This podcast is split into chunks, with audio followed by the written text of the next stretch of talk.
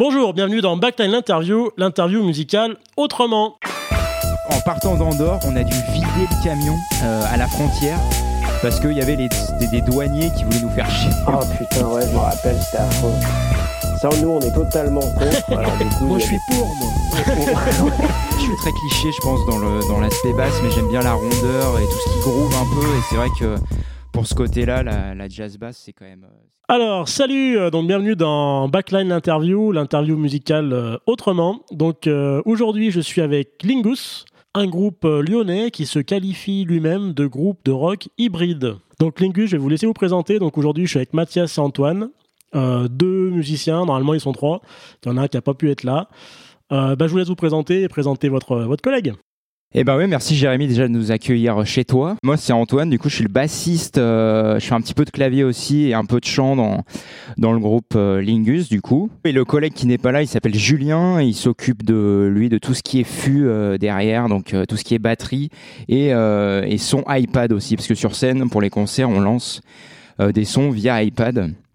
Donc voilà, et le troisième larron bah, qui lui a un micro et qui pourra se présenter lui-même. Eh ben, Mathias, du coup, le, frère d'Antoine. Et euh, du coup, euh, moi, je suis guitariste et chanteur euh, du groupe et je fais aussi euh, des claviers, bah, plutôt pour les enregistrements, voilà, pas sur scène. Antoine en fait sur scène et moi, moi pas trop. Enfin, pas du tout même. Et puis, ce qu'il faut dire sur le, sur le troisième larron, Julien, qui est pas là, ça tombe mal dans une interview. On va aborder les aspects techniques. C'est un peu le technicien du groupe euh, sur tout ce qui est euh, lors de l'enre- l'enregistrement et le mixage. Là, les, les derniers titres qu'on vient, de, enfin le dernier titre qu'on vient de faire, c'est Julien qui l'a mixé, etc. et qui a tout enregistré. euh, euh, voilà. Donc c'est le référent technique qu'on appellera un peu en, désespoir si on est euh, si on est en panique face à une de tes questions. Ça marche. Et si vous dites des conneries, c'est lui qui dira après l'interview Oh, mais ils disent n'importe quoi Exactement. Exactement. Euh, du coup, ouais, donc pour présenter Lingus, donc euh, Lingus, donc trois musiciens, euh, rock hybride.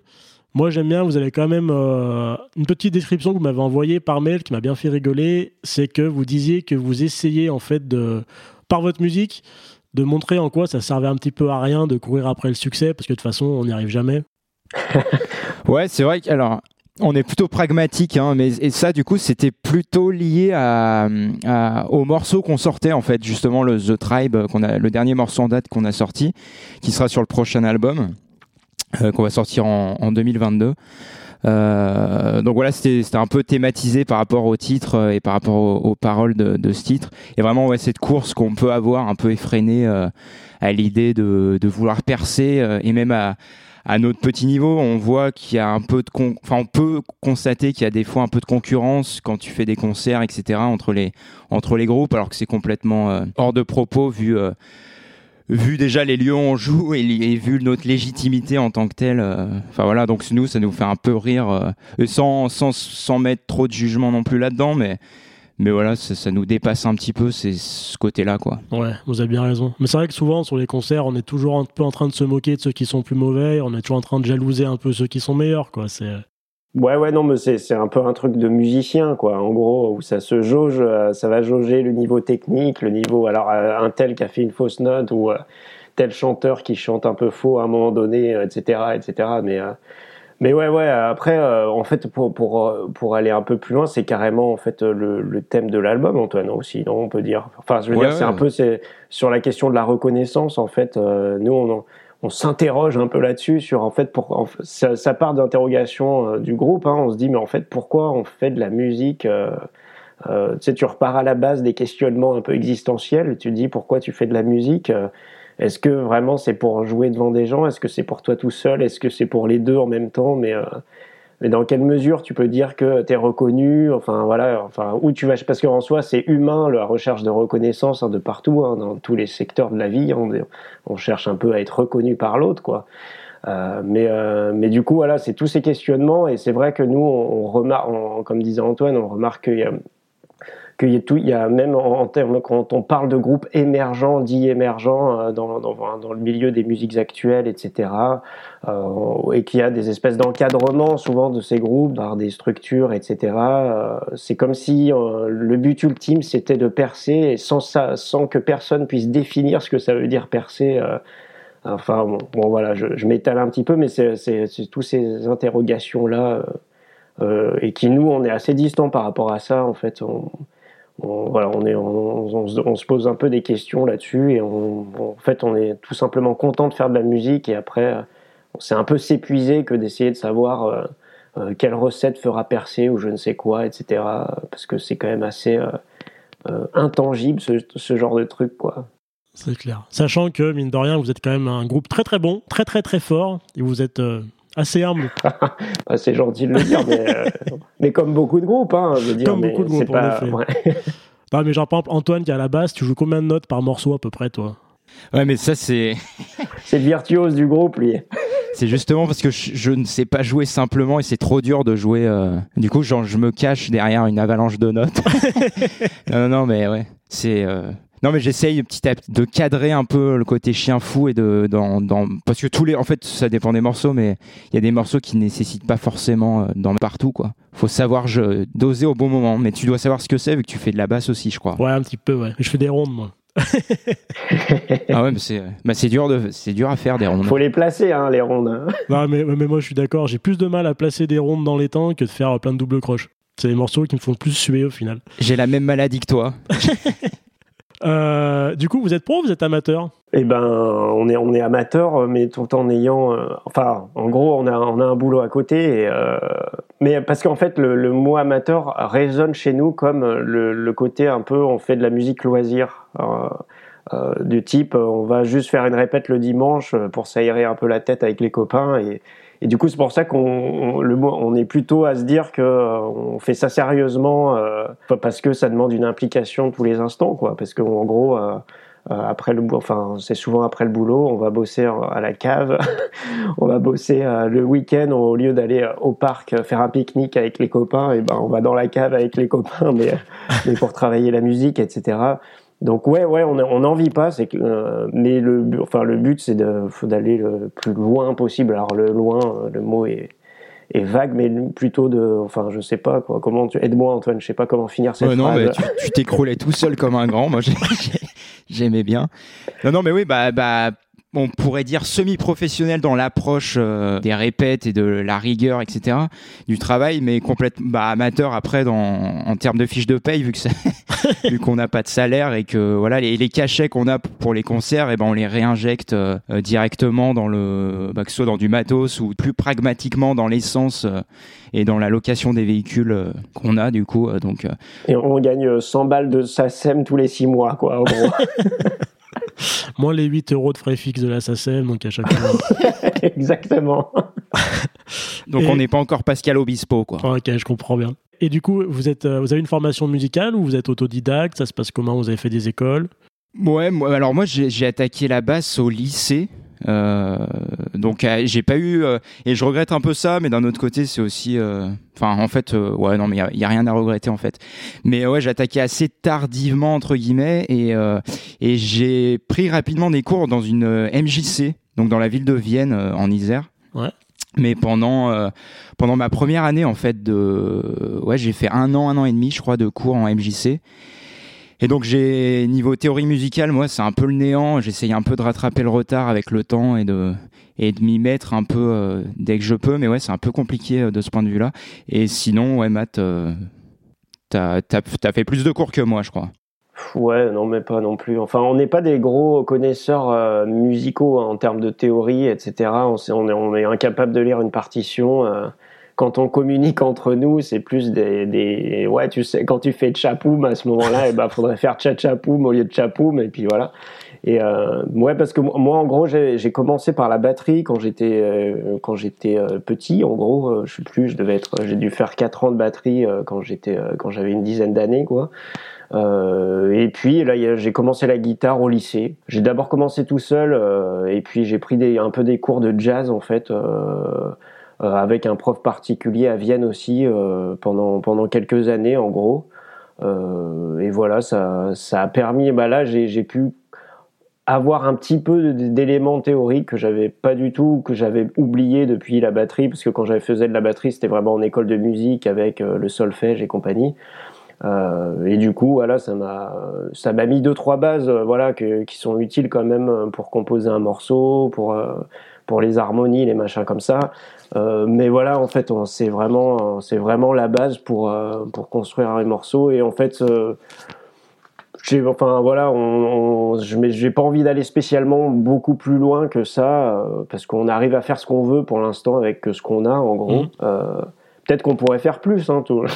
mais le, c'est déjà chialé ce que vous faites. Hein, Ouais, ouais on, on, aime bien la précision des trucs, mais tu vois, c'est pas forcément penser d'un point de vue théorique. Voilà, quand, quand ça sonne pas, on dit il y a un problème. du coup, après, on essaye d'analyser les accords, euh, comment ils sonnent, etc.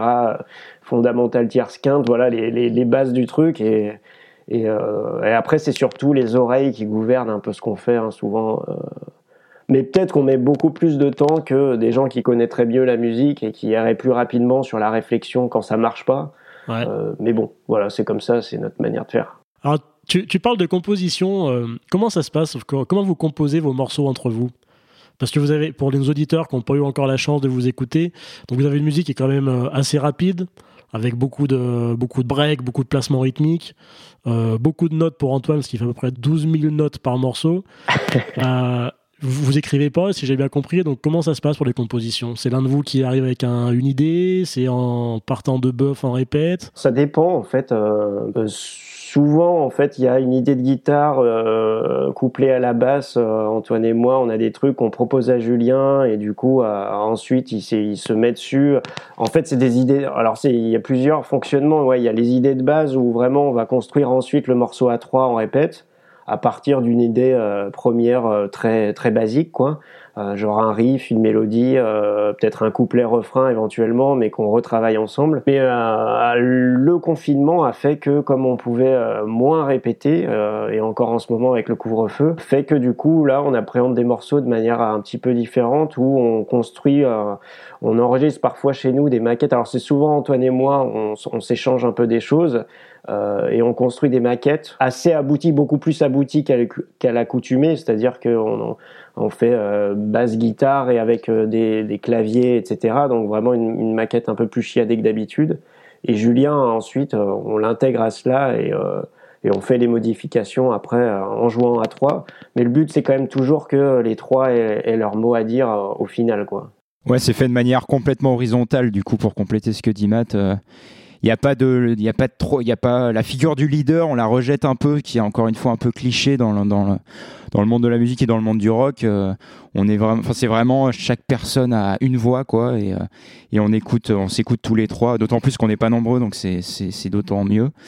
Il n'y a pas trop d'ego et puis euh, et on est un nombre impair. Ouais en plus. Donc forcément il y a une il y a une vérité à un moment donné qui, qui sort. Vous avez pas le droit de voter blanc quoi Pourtant, c'est pas mal le vote blanc. Et euh, donc du coup, voilà, en ce moment, vous faites euh, plutôt de la composition donc par maquette. Euh, vous dites que vous incorporez du coup des synthés, des, des chœurs, des choses comme ça. Vous faites des maquettes plus abouties que ce que vous auriez fait simplement au local de répète. Ça doit un petit peu, par rapport au fait de passer après dans un jeu live, ça doit poser des soucis. Vous faites comment? Que ce soit maquette ou en fait les morceaux finaux, de toute manière, on a envie que ce soit euh, le plus loin possible en termes de nombre de pistes. Euh, enfin, dans le sens, c'est pas faire des noms, une piste pour faire une piste, hein, de, mais c'est simplement qu'on on veut aller beaucoup plus loin qu'auparavant dans le son et dans le dans, dans parce qu'on a été un peu euh, on va dire euh, retenu par des contingences de temps ou par euh, des personnes qui nous entouraient etc là on veut vraiment aller euh, faire le morceau qu'on veut c'est-à-dire euh, si on a envie de 50 000 pistes on fera 50 000 pistes. Et c'est vrai que du coup il y a beaucoup plus de pistes de clavier etc on travaille beaucoup plus ces éléments là qu'auparavant quoi et euh, j'aimerais bien qu'on commence à parler un petit peu de votre, euh, de votre matos, parce que vous avez quand même des, des recherches de sonorité qui sont assez poussées. Comment ça se passe dans votre composition? C'est euh, est-ce que vous mettez le son au service de la compo ou c'est la compo qui emmène le son? Est-ce que des fois, je veux dire, est-ce que par exemple un son de synthé va vous faire dire euh, tiens avec ce son de synthé là qui fait un truc de ouf, je vais partir dans telle direction? Ou est-ce que vous partez d'un riff, on va dire piano tout simple et vous cherchez après coup quel son il serait bien dessus c'est marrant comme question. Ça. ouais. C'est, ça fait réfléchir un peu, ouais. Mais je pense que globalement, enfin de, enfin jusqu'à présent, on, est, on partait plus à l'ancienne entre guillemets sur les instruments organiques, euh, donc basse, guitare, euh, batterie pour composer les titres. Après, il y a toujours, enfin, il y a eu de, régulièrement des mélodies clavier qui sont venues euh, dire ah bah tiens ça, ça sera le moment phare de tel refrain ou tel passage. Et du coup, on va construire un peu autour avec. Mais euh, mais ouais, après c'est l'essence de la question. Peut-être que je l'ai perdu un petit peu, mais euh, C'est, ouais, redis-moi. c'était en fait savoir si, euh, vu que le son il a une grosse importance dans votre musique, ça s'entend, c'est est-ce que c'est le son qui emmène la compo ou est-ce que c'est la compo qui va chercher le son? Tu vois, c'est quoi qui vient en premier? Moi, je vois par exemple, moi des fois, j'ai- j'aime bien faire du synthé. Des fois, je prends un son de synthé, je fais oh il est fou ce son de synthé, et du coup, ça m'emmène sur quelque chose. Tu vois? Et vous, Ouais, bah, je- en fait, jusqu'à présent, hein, comme tu dis, Antoine, je pense que c'était plutôt euh, souvent on compose un peu chez nous les maquettes, etc. Donc on peut, euh, tu as un ampli un peu pourri, euh, un son clair tout pourri, mais que t'imagines en son saturé, etc. dans le local, etc. Euh, mais euh, c'était du coup plutôt le, le- la compo qui ensuite euh, en, en- fait qu'on va aller travailler le son d'une telle manière, etc. Mais en même temps, je sais pas, c'est peut-être en train de changer aussi. Notamment, tu parlais des- de l'exemple avec un son de clavier. C'est vrai que maintenant, vu qu'on part de maquettes où on bosse un peu plus les claviers en amont, euh, de la mise en commun de tout ça à trois, ça fait que, euh, que en fait, euh, on est amené là, notamment sur un morceau qu'on est en train de travailler, à mettre euh, les claviers beaucoup plus en avant parce que tiens, on a trouvé une sonorité qui nous plaisait et finalement, bah tiens, moi, je vais lâcher la guitare à ce moment-là, quoi. Je vais pas jouer. euh, et c'est quelque chose qu'on a peu fait pour l'instant euh, jusqu'à présent, quoi. un changement de méthode de compo, quoi. Après, il y a pas, ouais, après, il y a pas de méthode établie. Hein, c'est, enfin, ça dépend des moments. euh, et après, il y a juste un, un, y a un autre truc aussi, c'est qu'on on, on sait à peu près, euh, on se connaît. Du coup, on- maintenant, on commence à connaître notre son. euh, du coup, les sons des instrus. Du coup, on arrive aussi à s'imaginer. euh, en amont, en fait, euh, ce que peut ressembler un morceau, bah tiens, moi j'essaie, je le vois bien avec ma Wami que j'utilise tout le temps, par exemple, euh, en termes de pédale d'effet, etc. Voilà, on, vu qu'on on commence à se connaître en termes de son, on sait que tiens, le tel son de basse irait d'Antoine irait très bien là-dessus, etc. Voilà. Ok. Euh, nickel. Et ben, j'aimerais bien qu'on parle un peu de votre matos. Allez, Et on attaque par qui Mathias ou Antoine? Par le plus vieux. C'est qui le leader? Oh mince, il y en a pas. S'il le dit pas, mais c'est Mathias le leader. Ouais, non, essayons de, de rester, euh, rester fidèle à ce qu'on veut porter, quoi. Ah, c'est dur hein, d'avoir des, de respecter ses idéaux. Du coup, c'est Jérémy qui va choisir. Nous, hein, on fait choisir les autres. Julien en premier, allez, comme ça il est pas là. Qu'est-ce qu'il a, Julien? Il a une batterie? Ouais, c'est c'est à, peu- c'est à peu près tout ce qu'on peut te répondre sur Julien. non, mais qu'est-ce qu'il a, Julien? Il a une batterie. euh, il a une batterie. C'est quoi la marque de sa batterie, Antoine? Je suis, je suis en train de réfléchir. C'est, c'est C'est Yamaha. Yamaha. C'est Yamaha, ouais. C'est Yamaha custom, je crois. euh, Mais il a une, con- il a une confi- Plus ça avance, enfin, je parle en son nom, donc peut-être que je dirais des bêtises. Mais plus, plus ça avance, plus sa, sa config de batterie se réduit. Enfin, il va vraiment à l'essentiel en termes de.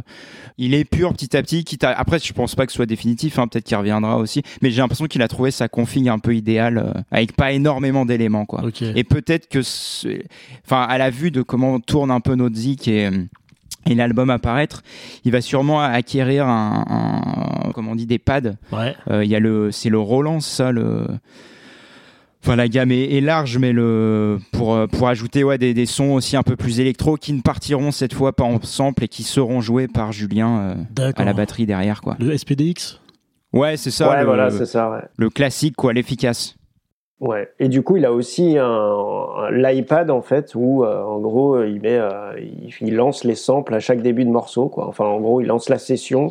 euh, et du coup, à partir du moment où il a mis lecture, on n'a pas le droit de se planter, quoi. Ah, vous fonctionnez comme ça. Vous, j'allais vous demander justement. Vous avez pas de Ableton Live qui tourne en arrière-plan. C'est Non, non, c'est. c'est- Lui, il est au clic, en fait, Julien, et nous, euh, alors peut-être qu'on y viendra aussi, les deux de- devant.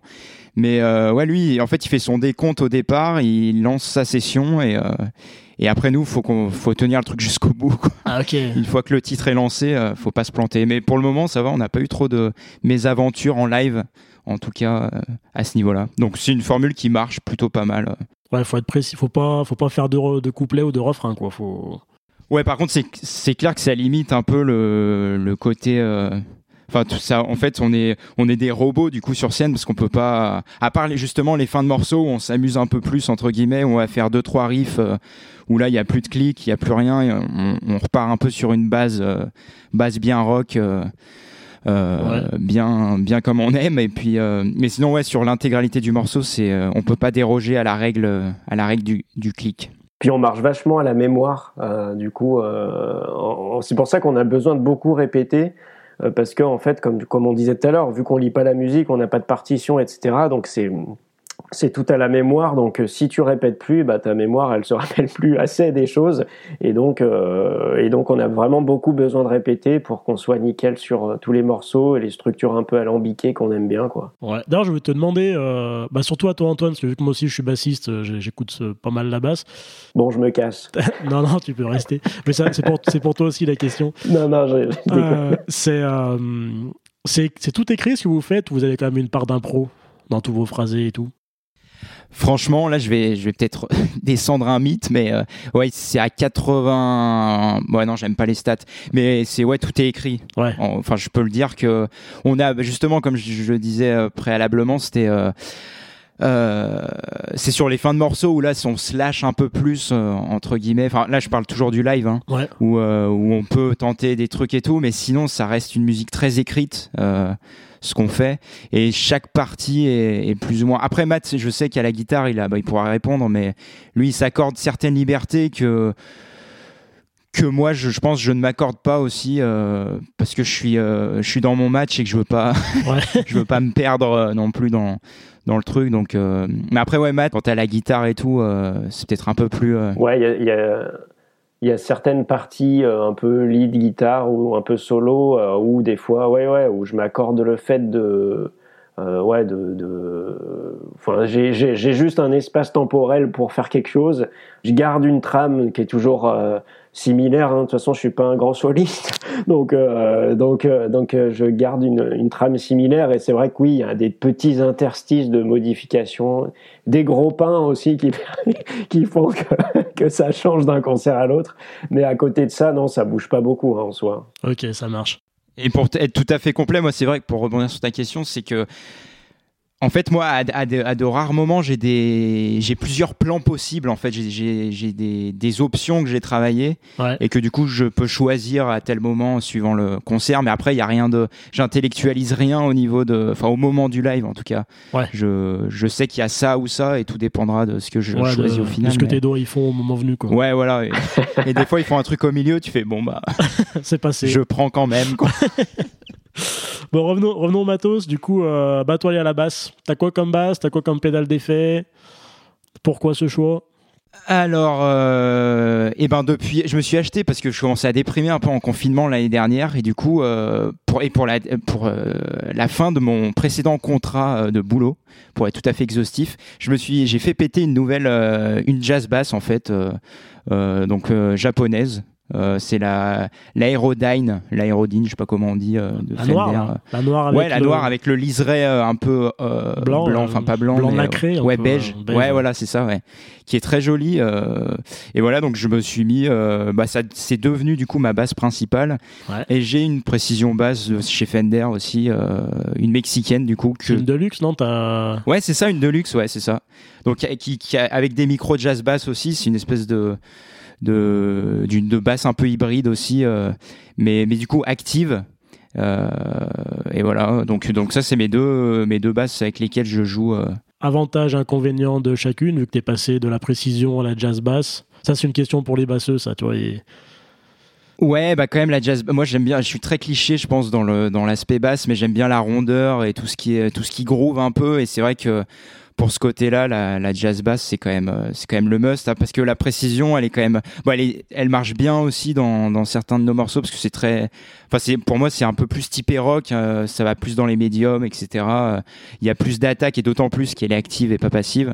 Donc il y a plus de mordant quoi dans ce qu'elle peut apporter. Mais c'est vrai que les deux se complètent bien et là ça va être l'étape où parce qu'on va attaquer dans quelques mois les premières résidences etc pour euh, pour mettre en place le nouveau set.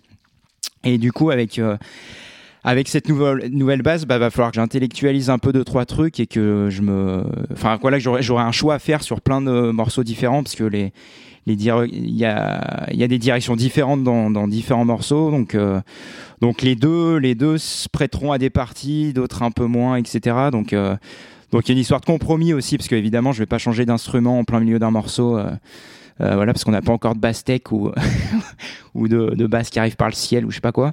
Mais euh, ouais, du coup, euh, du coup, mais pour le moment, je penche plus. Enfin, les derniers enregistrements qu'on fait, je suis plus avec la nouvelle, du coup, la jazz bass. Jazz bass. Voilà. Plus de rondeur. Qui est une meilleure, qui est, qui est un peu plus cher et qui du coup a une meilleure facture que. Enfin, ça, ça se sent aussi. Tu le ressens toi au niveau du jeu, ouais? Ouais, après moi, en fait, je l'ai fait régler et je suis pas hyper satisfait de l'action, notamment. J'ai, j'ai mal, géré le truc, euh, donc je suis pas encore hyper optimisé sur euh, sur cette basse là et je reste encore un peu plus à l'aise. euh, euh, paradoxalement sur mon ancienne, Ouais. mais c'est peut-être aussi l'habitude, les repères aussi qui changent. Faut, faut... Enfin, c'est quand on change d'instrument, c'est quand même faut réapproprier le truc et, et les premiers temps. Alors après, ça se trouve ça concerne ça concerne que moi, mais, j'ai été un petit peu dé- déstabilisé, ouais. Alors, juste pour nos auditeurs, je voulais expliquer le terme d'action. Tu disais que tu n'étais pas satisfait de celle-ci sur euh, ta basse. En fait, l'action, c'est la hauteur des cordes par rapport aux manches. Donc, ça influence plusieurs choses. Plus les cordes vont être hautes, plus euh, ça va être difficile à jouer au niveau de la main gauche. Voilà, parce qu'il va falloir appuyer plus fort. Par contre, on peut jouer euh, de façon un peu plus bourrine au niveau de la main droite, donc avoir un peu plus d'attaque, un jeu un peu plus franc. Et quand on va avoir une action euh, plutôt basse, ça va être plus facile à jouer au niveau de la main gauche. Donc des fois, on va pouvoir faire plus facilement un jeu rapide. Par contre, on pourra moins attaquer au niveau de la main droite, sinon on va entendre des bruits de fret, ça va claquer. Voilà. Et sinon, ouais, entre les deux basses, tu as un profil de manche qui est quand même relativement euh, différent entre la jazz bass et la précision. Précision, souvent, tu as des, ma- des manches plus massifs. Jazz bass, souvent plus fin. Ouais, il y a un peu de ça, ouais, ouais, c'est clair. Alors en plus, moi, moi j'ai des petites mains, donc ça, j'ai des petites mains de bûcheron, donc, donc euh, en fait les deux, au final, me vont, les deux manches me, me vont, mais, euh, mais c'est vrai que pour les écartements et tout, euh, c'est la, jazz bass, c'est pas mal, ouais. Enfin, ça me correspond. Et en ampli, Et en ampli, du coup, j'ai une tête, euh, c'est la Little Mark Bass, euh, la 250, je crois, c'est ça, Little. ouais.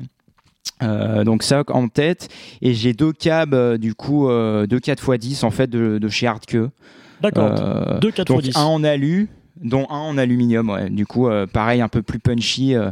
et pareil pour l'enregistrement, des fois on, on oscille entre alu et non alu, tout dépend ce qu'on veut euh, pour le rendu final quoi, du son de basse. C'est quoi la différence pour nos auditeurs qui se disent tiens, c'est Et quoi ben, la en alu, c'est euh, c'est pareil, ça va plus aller chercher les, les médiums et c'est un peu euh, ouais un peu métallique quoi, un peu euh, un peu plus incisif que le bah que l'autre que mon autre câble normal qui là euh, répond bien vraiment dans les basses et dans le.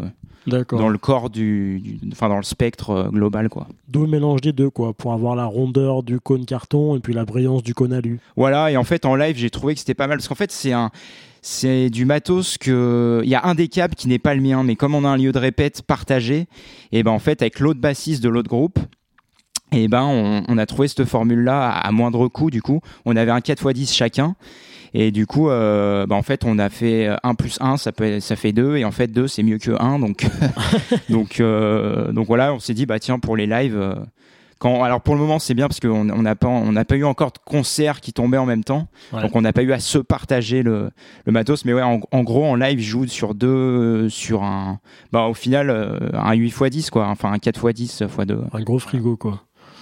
Ouais qui, au final n'en est pas un mais ouais Ok. Et euh, du coup, donc, tête marque basse, euh, je connais un petit peu, moi, cette tête. Euh, tu te sers un peu des équas dessus, et tu sais, il y a deux fonctions, la VLE et VPF, qui te permettent d'avoir, en fait, soit un son plutôt roots, un peu, euh, un peu rond, soit un son hyper moderne, très grave et très claquant. Tu te sers un peu de tout ça? Pas des masses en fait ça ça, ça on, on se fait vraiment un peu plus euh, enfin on s'embête un peu plus sur ces questions là vraiment pour euh, les prises basses Ouais. euh, qu'on fait pour le pour le record pour l'enregistrement mais après pour le live moi c'est en mode euh, c'est tout à midi et, euh, et c'est pas mal quoi. Et euh, enfin voilà je suis pas assez euh, technicien pour pour vraiment chiader le truc. J'essaye d'optimiser au max mon rack déjà devant moi enfin mon, mon pedalboard avec ma pédale de compresseur et tout euh, où déjà je trouve que c'est assez un- de chez Marc Bass aussi que j'ai. Donc c'est déjà un merdier déjà à, à pas trop flinguer des fréquences etc enfin à, à bien gérer le truc donc euh, donc voilà je suis pas un technicien euh, du son euh, Ok. Et au niveau de tes pédales, du coup, parce que tu as quand même beaucoup de sons au niveau de la basse. Tu as des sons clairs, tu as des sons saturés. Ouais, j'ai. Ouais, bah en fait, plus ça avance, plus j'en mets, entre guillemets aussi, enfin, notamment dans les derniers titres qu'on a enregistrés. Mais ouais, après, c'est traditionnel, donc j'ai mon compresseur, j'entre direct là-dedans. Après, j'ai une Big Muff. Euh, j'ai. En fuzz disto, c'est j'ai pas encore trouvé, enfin en tout cas dans des gammes de prix accessibles, j'ai pas encore trouvé bien mieux. J'ai testé deux trois trucs différents, mais euh, au final, ouais, je reviens toujours à la Big Muff. Ok. Du coup, pédale de compression en entrée, Big Muff pour les sons saturés, t'as d'autres choses Ouais, une petite. J'ai une reverb aussi. Alors de, alors j'oublie toujours le, la marque, mais c'est la, la marque phare de Marcus Miller, le, le bassiste aussi, bah, que tu dois EBS, hein forcément connaître. Mais voilà, c'est ça. EBS, ouais. Et, euh, et j'ai la, la basse synth aussi de, de Marc Bass, mais que j'utilise Ah, aussi ouais. ponctuellement. Ouais, mais que je mets. Là, elle, elle est trop. je- Enfin, je, j'essaye de de la connaître un peu mieux parce que je l'ai je l'ai je l'ai euh, acheté récemment et en fait je doute qu'elle soit euh, qu'elle réponde bien en live j'ai l'impression que ce sera ce sera bien le bordel euh, pour le live mais en tout cas pour euh, il y a une palette qui est non négligeable pour tout ce qui est encore une fois enregistrement et euh, ouais parce que les potards c'est l'air de pas mal bouger euh, en- enfin pour l'aspect live à mon avis ce sera trop compliqué et, j'aime bien aller, aller, à l'essentiel. Tu peux en parler un peu de cette pédale Comment elle fonctionne Il y a quoi comme réglage dessus? Bah, en fait, je la, je la connais très mal, mais t'as as des. Elle fait à la fois octaveur, enfin, t'as plein de presets. euh, Moi, c'est vraiment. Enfin, je l'utilise euh, bah, dans The Tribe, notamment, sur euh, bah, le dernier titre qu'on a sorti, là, qui est retrouvable sur YouTube. Ouais. On en a fait un clip. The Tribe Et voilà, c'est ça, ouais. Bah, justement, sur ce passage-là, c'est vraiment sur le refrain où elle prend. Où je voulais vraiment. le- Enfin, le, le morceau est vraiment orienté pour qu'à ce moment-là. Enfin, quand j'ai trouvé cette ligne de base du refrain, on s'est dit, ah, il y a un côté un peu massif dans ce truc-là. Donc, à l'enregistrement, je crois qu'il y a, a 3-4 niveaux euh, pour la basse. Ouais. Il, y a la, bah, il y a la basse clean, il y a la basse saturée, du coup, Big Muff. Et du coup, la basse synth aussi. euh, euh, qu'on a un peu trituré niveau son pour faire un truc un peu plus massif, etc. Donc, donc voilà, c'est pour ça qu'il y a un son un peu particulier qui n'est pas vraiment. Enfin voilà, où il y a une, accumulation de, de sources différentes sur ce passage-là. Voilà. En même temps. En même temps, ouais, simultanément. Et ouais. du coup, t'as quoi? T'as une boucle d'effets Tu fais comment? Ou c'est en studio, vous avez mis plusieurs pistes?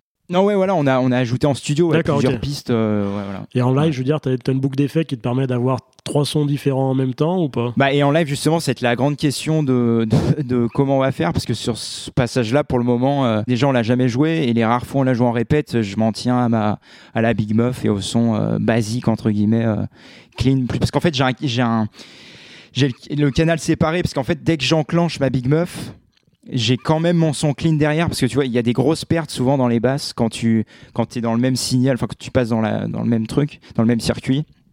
Et du coup euh, bah ça pareil ça avait été taffé un petit peu en résidence le fait de toujours conserver la, la basse clean derrière et euh, d'avoir en, plus euh, la big muff qui se rajoute et d'autres euh, et d'autres si si envie euh, future mais euh, mais voilà c'est jamais que la big muff toute seule parce que Ouais, ça fait crin-crin, tu- quoi. ouais ça fait crin crin ouais En fait, pour nos auditeurs, souvent à la basse, quand on passe un effet de distorsion, on perd vachement de grave et du coup, bah, la musique qui avant avait une belle basse bien ronde avec beaucoup de volupté, si je puis dire, quand on enclenche une disto, bah, souvent on a un son qui est assez creux, assez aigu et qui a plus ces basses là. Donc c'est pour ça on prend des, on trouve des subterfuges avec notamment des boucles d'effets pour avoir en même temps le son de la basse euh, de base plutôt rond, on va dire, avec des belles basses, et en même temps, simultané, le son de la disto qui, elle, va être plus aiguë, plus agressive. Voilà.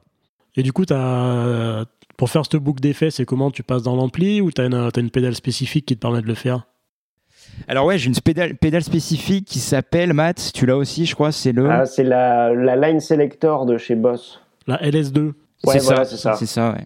Du coup, voilà, j'ai ouais, Ok, j'ai ce moyen-là pour, euh, pour pas perdre trop de basse en live. d'accord. Et toi, du coup, Matt, à la guitare? Euh, bah, c'est euh, c'est un beau merdier. euh, bah, du coup, euh, moi, je, du coup, je joue sur euh, Telecaster à, à, à, on va dire à 80 80%, quoi. Euh, J'ai aussi une, une Stratocaster euh, euh, que j'utilise parfois aussi sur, le, sur en studio euh, et un petit peu en live sur un ou deux titres, mais la, la plupart du temps, je suis sur la Telecaster, quoi. Puis en studio aussi, j'ai aussi une, une, Les Paul, mais alors de chez Epiphone que j'utilise de temps en temps sur des gros riffs qu'il faut vraiment que ce soit très lourd et du coup les micros double bobinage de la Les Paul aident à, ce que, à alourdir un peu l'ensemble. Mais sinon, au niveau gratte, je m'en tiens à ça. Euh, donc voilà. Euh, après, je joue sur une tête euh, JTM 45 de chez Marshall, qui a la particularité d'avoir un très beau son clean, ce qui est rare chez Marshall. et du coup, moi j'aime bien le côté gros, enfin gros mais en même temps beau son clean. et après, tout ce qui est distorsion, c'est le pedalboard qui, qui, gère ça, tout ce qui est modulation, etc. Donc euh, en gros, le son de base euh, à l'ampli, il est très euh, très simple, c'est du clean presque de comme enfin à la Fender quoi en gros. Et, et du coup, j'ai un cab Marshall aussi 4 x 12 euh, je sais plus exactement les caractéristiques exactes. voilà. Vous avez tout le temps un camion pour aller en concert, non? Ouais, on loue euh, souvent, euh, souvent. Bah après, on n'est que trois entre, donc euh, donc ça va. Mais mais c'est vrai que ça fait du matos. entre la batterie, le frigo d'Antoine, ton frigo, c'est comment ça C'est ça, c'est ça. Bah ouais, ouais. Bah, de toute façon. On fait surtout attention au niveau du dos pour pour avoir des postures pour pas se flinguer parce que sinon dans dans cinq ans on est on est fini. On, commence à faire attention parce que les maux de dos, on les a déjà en fait. Ouais, ouais, c'est vrai. Et c'est à partir du moment où tu as mal que tu commences à te dire que, que tu faisais peut-être mal les choses. Ouais. Euh, moi, j'ai un petit, j'ai un petit marque basse euh, une fois 12 pouces. Mon Antoine, il pèse 10 kilos. Comme ça, je me fais plus mal au dos, tu vois. Ah ouais, ah ouais, bah, ça c'est une bonne, euh, une bonne alternative, c'est clair, c'est clair. Ouais, c'est vrai que quand tu commences à faire beaucoup de dates, après, c'est tu penses au pot, quoi. Enfin bref, revenons à ta guitare. Ouais, ouais, c'est sûr. Ouais, euh, du coup, euh, bah voilà. Après, j'ai euh, en termes de pédalboard, classiquement, j'ai un compresseur de chez Boss, là, le bleu, là, le plus connu, là, je sais plus comment il s'appelle. En fait, on a tellement tous sous les yeux qu'on sait même plus les, noms des choses. Et puis moi, une fois que j'ai acheté, j'oublie toutes les caractéristiques des choses. Une fois que j'ai trouvé ce que j'aimais. Après, du coup, en fait, moi, j'avais un, problème sur les que je voulais régler là sur les prochaines prochains temps de live. C'est c'est le côté euh, claquette au niveau des pédales, quoi. Euh, c'est-à-dire que euh, à chaque transition, tu dois appuyer sur trois pédales simultanément. Du coup, tu fais tu fais un peu un jeu de claquettes pour ça et du coup j'en avais un peu marre parce que ça faisait beaucoup de choses à gérer entre le chant, la guitare et les claquettes au niveau des pieds. Euh, du coup j'ai acheté un, tu sais, ces espèces de sélecteurs switch de chez Boss. Euh, euh, qui s'appelle le, S8, je crois ES8, il me semble. C'est un, un foot switch en gros euh, où tu peux programmer euh, à chaque preset en gros un ensemble de pédales quoi. Et mhm. du coup, ce qui te permet d'éviter d'appuyer sur trois pédales. Tu appuies juste sur le preset numéro 2 et tu as telle pédale plus telle pédale plus telle, pédale sur le preset numéro 2. Du coup, ça permet un peu de gagner du temps. De gagner du temps, ouais, voilà, sur les transitions parfois un peu coton qu'on a dans les morceaux. Et puis après, en termes de pédales, euh, j'ai euh, j'ai quoi? J'ai un, un overdrive TS9, euh, la TS9 là de chez de ses, boss aussi. Attends, la TS9. je dis peut-être des conneries. Hein. Les, experts me demande un sponsoring. Demande un sponsoring à Boss. ouais, ouais, c'est ça. En plus, après en ce moment, je suis pas mal TC Electronics. J'ai j'ai acheté un délai et une reverb là pour le l'enregistrement studio aussi, euh, mais que je vais utiliser maintenant en live.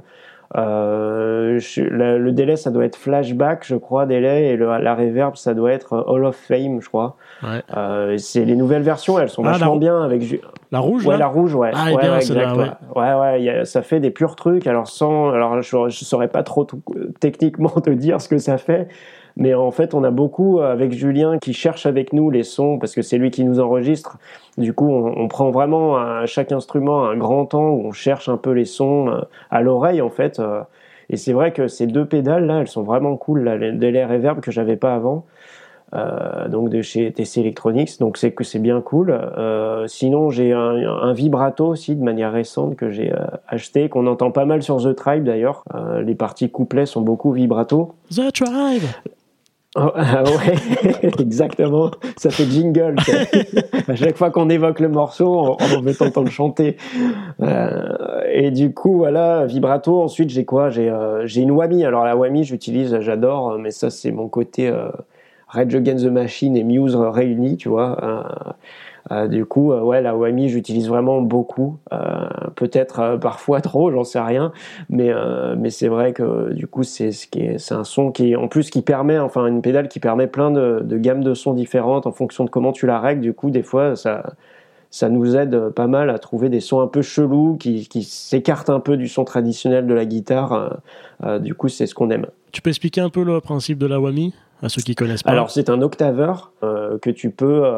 en fait, en gros, tu as, des, as des, des, réglages que tu peux. voilà, soit à l'octave, soit quand en même temps que tu joues, tu as la tierce ou la quinte qui joue en même temps, etc., etc. Et tu as une, une pédale d'expression qui te permet de de t'exprimer justement et de, de, de, jouer un peu avec ces harmonisations. En fait, ça permet d'harmoniser parfois une seule note que tu es en train de jouer, etc. Euh, mais voilà, moi je, l'utilise quand même beaucoup de manière assez basique, hein, c'est-à-dire euh, fondamentale, octave euh, supérieure, quoi, ou deux octaves au-dessus, etc., pour avoir des sons très très aigus sur des parties un peu solo, etc. que, que voilà, un peu un peu à la Queen que faisait, qui faisait à l'époque sans Whammy d'ailleurs, euh, mais, euh, mais, mais voilà quand il, quand il faisait des, des, justement des accumulations de pistes de guitare où il les euh, il jouait à l'octave et à l'octave encore et à l'octave suivante, ça faisait plein de pistes, mais la, la pédale Whammy permet justement de, faire ça. Donc euh, vraiment, ouais, c'est une pédale que j'utilise pas mal. Sinon, j'ai un, une, euh, une disto aussi qui, alors ça c'est c'est la toute première pédale que j'avais achetée quand j'avais peut-être peut-être 16 ou 17 ans, je pense. Euh, c'est en plus, je pense pas qu'elle soit qu'elle soit ouf hein, du point de vue des geeks euh, de matos de la guitare. C'est la Digitech Hot Rod. Euh, c'est vraiment la pédale euh, de base, mais en fait cumulée à la TS9, des fois, ça fait des trucs sympas, etc. Du coup, en fait, j'ai toujours gardé. Euh, et puis, ça fonctionne pour ce qu'on fait. Donc voilà, et sinon j'ai un boost aussi, un boost euh, donc qui permet d'augmenter le volume euh, de son euh, sur des parties un peu solo, des parties lead un peu, de mélodie, etc. qui est de chez Blackstar en fait, hein, une pédale de boost à lampe. C'est HT Boost, je crois qu'elle s'appelle, un truc comme ça. Donc voilà, grosso modo, je crois que j'ai rien oublié. Jolie pédalboard. Ouais, il y a pas mal de trucs, mais après ça s'est construit quand même au fur et à mesure parce que moi je suis pas du tout un un expert et du coup j'ai besoin de petit à petit en fait euh, j'ai commencé à une pédale puis j'en ai mis une deuxième etc j'ai pas acheté euh, tout d'un coup et à rien comprendre de ce qui se passait euh, donc voilà c'était en, et puis c'est vachement empiriquement en fait qu'on se dit bah tiens en live ce truc là il sort pas assez eh ben qu'est-ce que je pourrais acheter pour permettre de faire sortir cette partie là plus Enfin, on, on, raisonne vachement comme ça parce qu'on n'est pas du tout geek de matos et on s'y intéresse quand on en a besoin, quoi, en gros. Je comprends. Et petit clavier, un petit micro-corg, Antoine, que tu joues en live? Ouais, c'est ça. En gros, euh, ouais, l'autre instrument qu'on a sur scène, qui n'est pas la batterie, qui n'est pas une basse, qui n'est pas une guitare, et eh ben ouais, c'est un petit micro-corg. Euh. Qui n'est pas la voix non plus. La voix est un instrument Et qui n'est pas la voix non plus, ouais, c'est vrai. Mais tu vois, comme quoi, je m'assume pas encore complètement en tant que chanteur. il faudrait, il faudrait que je le fasse un jour quand même.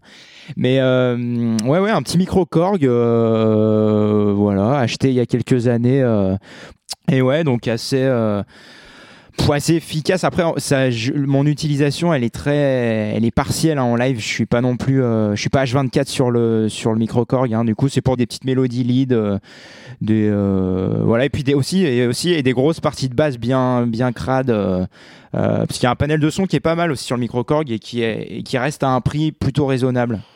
Ouais, pour en parler juste aux, petits, aux auditeurs, le micro Korg, c'est un petit synthé de chez Korg, le micro Korg, il porte bien son nom, qui doit coûter, je crois, 300 balles, 350 euros, un truc comme ça. Ouais, c'est ça, c'est ça. Qui est assez démentiel au niveau du son pour le prix. Après, moi, je trouve, j'en ai utilisé un pas mal. Euh, moi, ce que je trouve vraiment pénible, c'est pour euh, trafiquer les sons. C'est-à-dire, jamais tu prends les sons de base, bon, bah, ça va, quoi.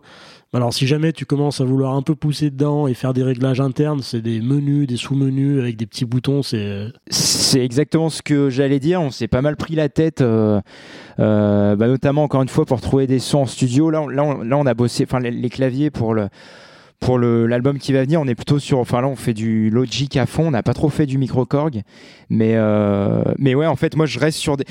Dans si j'ai trafiqué deux trois trucs pour le du coup sur le micro Korg pour live, mais euh, c'est en résidence, je crois, non? T'avais pas bougé des trucs avec un ingé son? Ouais, mais c'est très prise de tête aussi. Et, et, au final, tu vois, les sons de basse euh, que j'utilise, c'est les, les presets de base euh, que j'ai pas trop euh, chiadé non plus. Donc, euh, donc je pense que oui, ça mériterait. Enfin, ça mériterait être creusé un peu, mais c'est vrai que c'est une prise de tête de fou aussi. moi, c'est vrai que ça me saoule. Ça. mais mais c'est vrai que et puis ça fait le enfin de mon utilisation, ça, ça, pour le moment en tout cas, ça suffit et les sons que j'aime me conviennent pour, euh, pour les parties jouées en live. Ça marche. Vous avez des effets de chant ou pas du tout? Alors, enfin, non. En fait, on, avait commencé, Antoine, avec. Euh, on avait un, pédalier à l'époque. Euh, comment il s'appelait cette petite pédale là de chez TC Electronic aussi C'est Helicon, non? Je sais plus comment elle s'appelait. La bleue là, qui te permet un peu d'harmoniser aussi des fois des trucs. Euh, de te mettre un peu des effets. Et puis en fait, c'était un peu un merdier technique. À chaque fois qu'on qu'on allait sur des lieux, les ingé ils aimaient pas trop cette pédale, du coup, parce que ça demandait euh, ce qui tire une ligne. Euh, enfin, en gros, ça les, ça les perturbait souvent. Euh, et puis nous, en fait, on, c'était aussi une époque où on s'assumait moins comme chanteur. Du coup, on, on, on, essayait de se cacher un petit peu derrière des effets, etc. au bout d'un moment, on a dit bon, ça nous saoule, on, a, on enlève ça. Et puis, en fait, en gros, euh, c'est plutôt avec euh, notre ingé son en live qu'on bosse un peu des effets de voix classiques de type euh, délai, reverb. Bah, on aimerait bien un peu plus de disto maintenant. En fait, c'est quelque chose qu'on aimerait bien, qu'on travaille beaucoup plus là sur les nouveaux enregistrements déjà en studio, qu'on avait peu fait auparavant. et du coup, ouais, on est vraiment en train de, de faire beaucoup plus gaffe à la voix et à son traitement. Euh, ce qui fait que du coup sur les prochaines résidences qu'on va faire, eh ben on va quand même pas mal bosser aussi dessus avec notre ingé son. Euh, mais, euh, mais du coup, non, pas de pédale nous-mêmes à enclencher. On a déjà assez de, assez de soucis avec, avec euh, nos, nos instrus. Ouais. Quand on voit l'indépendance chant mélodique que vous avez, si en plus ça, vous, avez à gérer des changements d'effets, etc., c'est la fin, le cerveau Oui, exactement. Ouais, c'est vrai que tu fais bien de dire ça parce que c'était aussi une des raisons pour lesquelles on avait lâché la, pédale. C'est que là, ça devenait juste le cerveau, il pétait. quoi. ouais, c'est juste. ouais. C'était l'usine à gaz complet en live. Enfin il y a déjà suffisamment de choses à penser. Ouais, ouais déjà qu'on est déjà hyper concentré euh, avec la musique qu'on fait, sur tous les changements de pédales, de machin et tout, qui fait que en fait tu vis plus le truc après au bout d'un moment quoi. C'est euh, et puis par rapport à la voix, après c'est vrai que c'est un truc qu'on veut vraiment bosser aussi ce côté-là. Euh, enfin un peu produire les voix, bah évidemment après il faut, faut aussi c'est suivant les lieux où on joue, etc. Euh, et, produire des voix dans des caves, etc. En fait, ça sert à rien. Faut aller à l'essentiel. Enfin, faut faut juste que ce soit audible, etc. Mais, euh, mais dès qu'on a un ingé son, ouais, pour les salles un peu plus enfin, intéressantes entre guillemets d'un point de vue sonore, hein, pas enfin, je suis pas du tout élitiste là-dedans. J'aime bien les caves aussi. mais euh, quand on peut produire un peu plus la musique, c'est clair que les voix, je pense, ce sera la prochaine étape aussi.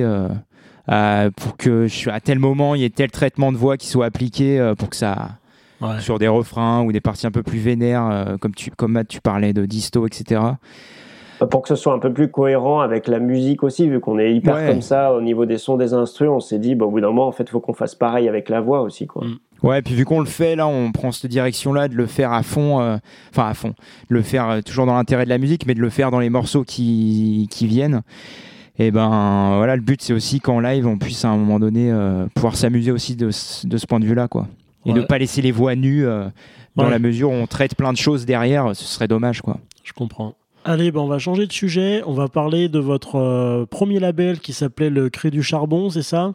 C'est ça. ça. ouais, un label indépendant stéphanois ouais, qui s'appelle le Cri du Charbon. On est rentré chez eux en 2017, je crois, Matt. Ouais, c'est ça, fin septembre 2017 et on est sorti euh, en printemps 2020. Voilà, ouais. ouais. Et avec eux, du coup, enfin, on a avec le label, on a on a sorti notre deuxième album. En fait, ils nous ont accompagné deuxième EP, pardon. Ils nous ont accompagné sur la sortie du deuxième EP euh, enregistré au studio Supadop à à Lyon. Voilà. D'accord.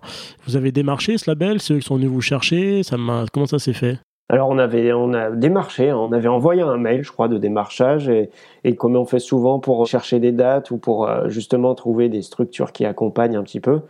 Euh, la plupart du temps, on a zéro réponse. Euh, et euh, là, on a eu du coup Cyril qui s'était intéressé à notre musique et qui qui aimait bien ce qu'on faisait. Du coup, il nous a pas, en fait, habituellement, il disait qu'il prenait les groupes uniquement quand il les avait vus en, live.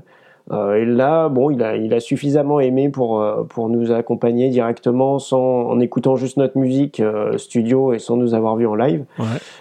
donc voilà, ça s'est fait assez simplement en fait. Ouais. Et du coup, il vous a apporté quoi ce label concrètement? Eh ben concrètement, alors c'est c'est pas tant au niveau de, alors un petit peu des dates hein, euh, dans le réseau du label, etc. Euh, il y a, enfin le label a un certain réseau qui fait que tu peux avoir accès à, certains certains lieux de concert que tu connaissais pas, etc., etc. Euh, mais c'est pas tant ça, c'est plus l'accompagnement un petit peu du, de la sortie de l'EP hein, qu'on a eu sur euh, sur un, enfin, on a, on a réussi à avoir des subventions parce qu'il est basé à Saint-Étienne, donc on a réussi à avoir une subvention de la ville de Saint-Étienne, des choses de ce type-là, d'accompagnement qui facilitent notamment le financement de l'EP, quoi. Euh, et puis voilà, de tout ce qui est, euh, enfin, sur sur la dimension un petit peu promo aussi, un, petit peu de promo. mais voilà, après c'est, en gros, il faut faut euh, souvent les groupes se disent super on a un label euh, ça va ça va décoller pour nous. En fait faut se dire que que surtout en fait c'est toujours le groupe qui doit bosser même pour sa diffusion en, parallèle quoi. Le label fera jamais tout pour vous à part si vous êtes euh, si vous déjà vous êtes déjà reconnu dans le milieu etc mais quand vous êtes un groupe dit émergent voilà faut se dire que que l'essentiel du boulot quand même c'est vous qui devez le produire quoi ouais pour vous ça a été plus un partenaire qui vous a un peu donné des lignes, de des lignes directives pour développer votre projet? ouais, une aide un peu administrative à la production, etc. etc. mais, c'est, euh, mais, euh, mais le groupe, quand même, continue à mener sa barque lui-même. quoi. Ouais. Surtout ça, ouais. Au niveau de la recherche de dates de concert, du coup, vous continuez, vous, à démarcher de votre côté Ouais, c'est ça. Euh, c'est ça. Et comme je te disais, il y, avait, il y, a, eu quelques, quelques dates trouvées aussi par le cri du charbon, des, des, euh, des, des, jeux, enfin des quelques jolies dates, etc. qui pouvaient être cool, euh, comme le festival Parole et Musique, je me rappelle à Saint-Étienne. Euh, voilà des trucs du réseau, mais mais voilà la, la, la, recherche quotidienne, ça reste le groupe qui fait parce qu'il y a plusieurs groupes dans le label, on n'est pas forcément la priorité. Voilà, faut se dire que chaque label a un catalogue de groupes, donc il met jamais autant que hein, le groupe lui-même mettrait pour lui-même, quoi. Ok. Euh, et, du coup, quand vous recherchez des dates de votre côté, ça se passe comment? C'est tout le monde qui fait dans le groupe? Est, euh, C'est toi, Mathias, qui fait tout, et puis les autres, ils te regardent en disant que tu fais mal? Ça se fait comment? Euh, bah Non, c'est assez partagé, surtout entre. Alors, comme Julien, lui, il s'occupe beaucoup de la technique. Le côté un peu admin, recherche, etc., c'est assez partagé entre Antoine et moi. Ces derniers temps, c'était quand même plus Antoine. Euh, qui a bossé là-dessus, euh, parce qu'il avait un peu plus de temps euh, niveau boulot ces derniers temps. Tu peux le dire, j'étais au chômage. je, ne voulais pas te stigmatiser comme on stigmatise souvent les chômeurs. mais, non, mais, du coup, être au chômage, ça aide pour le développement d'un groupe. Hein. En tout cas, pour la diffusion, c'est pas mal. Hein. Je peux conseiller ça. en tout cas, si tu as un groupe de musique et tu peux avoir une petite période de chômage, c'est pas mal. Ouais, parce que c'est des choses qui prennent vraiment mais énormément de temps. C'est un travail qui, euh, tu, connais peut-être ça, Jérémy, mais c'est hyper ingrat en fait. T'envoies des, des kilos de mails, des millions de mails pour avoir un taux de réponse proche de zéro. Euh, ou alors des vieilles réponses standardisées ou trois mots. Euh, euh, souvent d'ailleurs euh, avec un manque de politesse assez assez euh, enfin je sais que ça fait un peu vieux vieux réac dit comme ça mais mais c'est vrai que des fois tu dis mais de quel droit on, répond comme ça aux gens enfin sans dire bonjour ni enfin bon bref il y a des trucs des fois c'est ouf que tu vois enfin oui, mais Matt, il faut comprendre que dans ce milieu, les gens n'ont pas le temps, mec. Ah ouais. ça, déjà, c'est la base du truc, c'est que les gens n'ont pas le temps. Ouais. Ouais, voilà, c'est ça. Ça doit être ça. Euh, mais du coup, voilà, non, mais tout ça pour dire que ça prend énormément de, temps, tout ça. Euh, et c'est vraiment un travail qui est très chiant et très chronophage.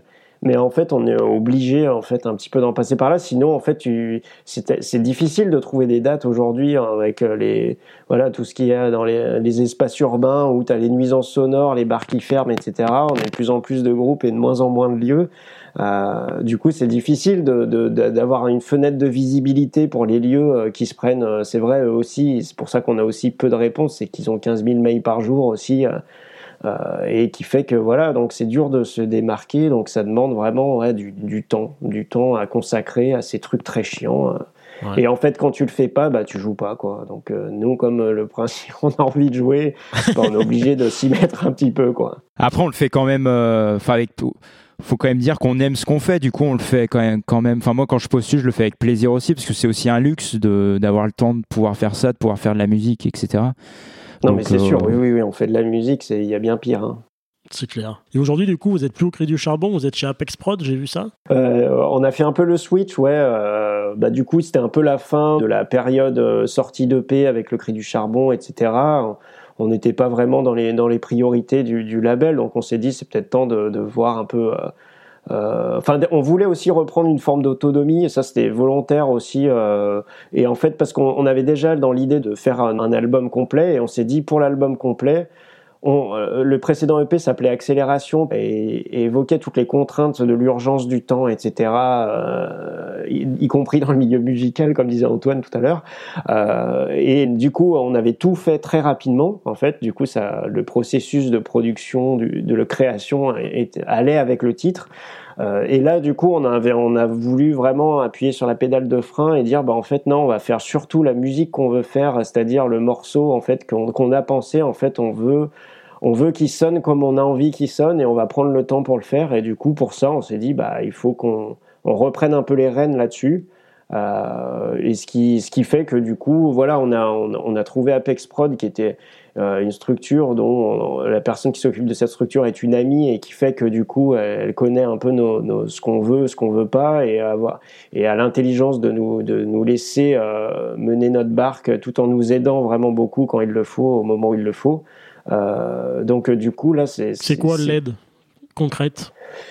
Eh ben c'est euh, quand on a besoin, par exemple, de renseignements un peu sur les, des côtés administratifs aussi, de, de, comment on va déposer tel titre. Euh, je sais plus, on l'avait fait pour le truc là, Antoine, pour les, les, plateformes de streaming, un petit peu là, sur les sorties de la connaissance un peu du milieu musical en général, et puis salarier notre ingé son, par exemple, parce que c'est une structure qui peut salarier des, des personnes, salarier notre ingé son sur des résidences, sur des, des moments de studio quand on enregistre les batteries. Euh, donc c'est administratif et un peu prod aussi, euh, nous aide aussi quand on veut faire, euh, enfin quand on fera sans doute la sortie de, l'album, etc. Ils nous aideront à, cela, etc. Donc c'est une aide un peu, un peu parallèle, un peu et après voilà, c'est par contre en termes de temporalité, c'est nous qui gérons notre barque, quoi. Et ça c'est plutôt bien ça. D'accord. Du coup, vous avez gagné en autonomie. Ouais. Donc aujourd'hui, là, en ce moment, vous êtes en train donc de sortir un nouvel euh, album, du coup. Mais euh, avant, j'aimerais bien qu'on parle de l'ancien l'ancien EP que vous avez fait à. J'ai oublié le nom. Supado. Au du charbon. Ouais, le, studio. Supado. Ouais. Supado. Ça s'est passé comment au studio? Vous étiez comment vous êtes préparé en amont? Parce que tu dis qu'il s'appelait accélération, donc vous avez tout fait ça un peu dans le rush. Euh, Exactement. La création, l'enregistrement, ça s'est passé comment? Alors je sais un petit peu parce que j'ai vu des petites vidéos sur YouTube où on voit un petit peu votre session studio où, vous êtes tous hyper sympas les uns envers les autres. T'es qu'une grosse merde, mais c'est pas bien et tout. ça accélère quoi. Euh, du coup, ouais, ça s'est passé comment un peu cette session studio? Bah vas-y Antoine, j'ai beaucoup parlé là. ah, il me balance la patate chaude. non, non, non, non, mais non, non, non, non, non, non, mais en je t'avoue que, en fait, je réfléchis parce qu'en amont de, de, bah, du coup, on, a enregistré sur 3-4 jours, je crois, au studio Supadope. Les 5 titres en 3 jours. Ouais, voilà, c'est ça. Ouais, waouh. Et, euh, et, déjà, le studio est assez euh, atypique parce qu'il est en, sous-sol en fait, et c'est très euh, alvéolé, c'est peut-être pas le terme, mais c'est c'est il y a des arcanes en fait, il y a plein de pièces en fait dans le studio, c'est assez ça fait un peu labyrinthe, donc c'est rigolo. Et c'est le studio d'un groupe connu, enfin assez connu, qui s'appelle le Peuple de l'herbe. D'accord. donc c'est leur studio à eux, à eux qui du coup j'imagine louent etc. Et euh, mais du coup, en amont de cette session, pour, reprendre ta question originelle, euh, comment on avait travaillé ça? Bah, Je pense qu'on avait euh, bûché sur les morceaux en répète. On, a, on avait déjà, je pense déjà tout ce qui est bah, justement piste, enfin un peu plus production, les pistes clavier, etc. qu'on n'avait pas réenregistré en, ah. en studio. Ça, on l'avait fait en amont de notre côté. Donc c'était un temps déjà de de gagner là-dessus. Et donc voilà, et du coup pendant 3-4 jours on a fait les prises instru, alors de manière simultanée, c'est pour ça qu'on n'a pas voulu réitérer l'expérience pour l'album à venir, c'est que là pour ce studio-là, il y avait un côté un peu. Alors on avait, on avait, on, était tous d'accord pour faire ça, hein. euh, mais il y avait un côté un peu performance où fallait euh, qu'on enregistre euh, chaque titre tous ensemble, tous les trois en même temps. Donc il y avait un côté live en fait dans la même pièce. Et enregistrement live. Ouais. Donc ah, voilà, c'est pour ça que ça, voilà, il y, y a, quelques fluctuances rythmiques dans le, quand on écoute attentivement le, le P, etc. Donc après voilà, c'était il y a un côté humain euh, euh, un peu prononcé de ce côté-là. Et, euh, et, du coup, là, c'est pour ça que le nouvel album, on, fait, on, a, on a décidé de faire du re-re et faire prise par prise pour, pour que ce soit un peu plus clean, entre guillemets. Moi, j'aime bien les enregistrements live. Ouais, bah du coup, ça, ça c'est clair, ça dépend. Ouais, ouais, ça a son charme, etc. Et puis nous, on était quand même, on est à la, à la fin de l'enregistrement, on s'est dit bon bah cool, on l'a fait, on a on, on était quand même content de nous, de nous je pense, et de, ce qu'on a, ce qu'on avait fait. Et surtout de réussir à rentrer tous ces morceaux en trois jours, on était quand même content parce que c'est vrai qu'on y allait avec euh, presque la peur au ventre au début, quoi, parce que c'était la première fois qu'on faisait en studio aussi timé que ça. Euh, euh, du coup, il y avait quand même le côté où il fallait qu'on n'avait pas le choix, quoi. Fallait tout rentrer. du coup, c'était c'était formateur, mais c'est vrai que après ça, en fait, c'était pas super agréable, en fait, tout simplement. Euh, parce que tu es sous pression tout le temps, euh, c'était pas humainement très cool. Euh, enfin, je veux dire, ça, ça fout sous pression un peu tout le monde. Alors entre nous, ça allait, il hein, n'y avait pas eu de souci. Hein. mais du coup, hein, il y a quand même une chape de plomb au-dessus de toi, comme si tu avais un flingue sur la tête, et en fait, tu as envie de dire, je suis pas payé pour ça. Il y a suffisamment de contraintes dans la vie. je suis même pas payé, ça se trouve.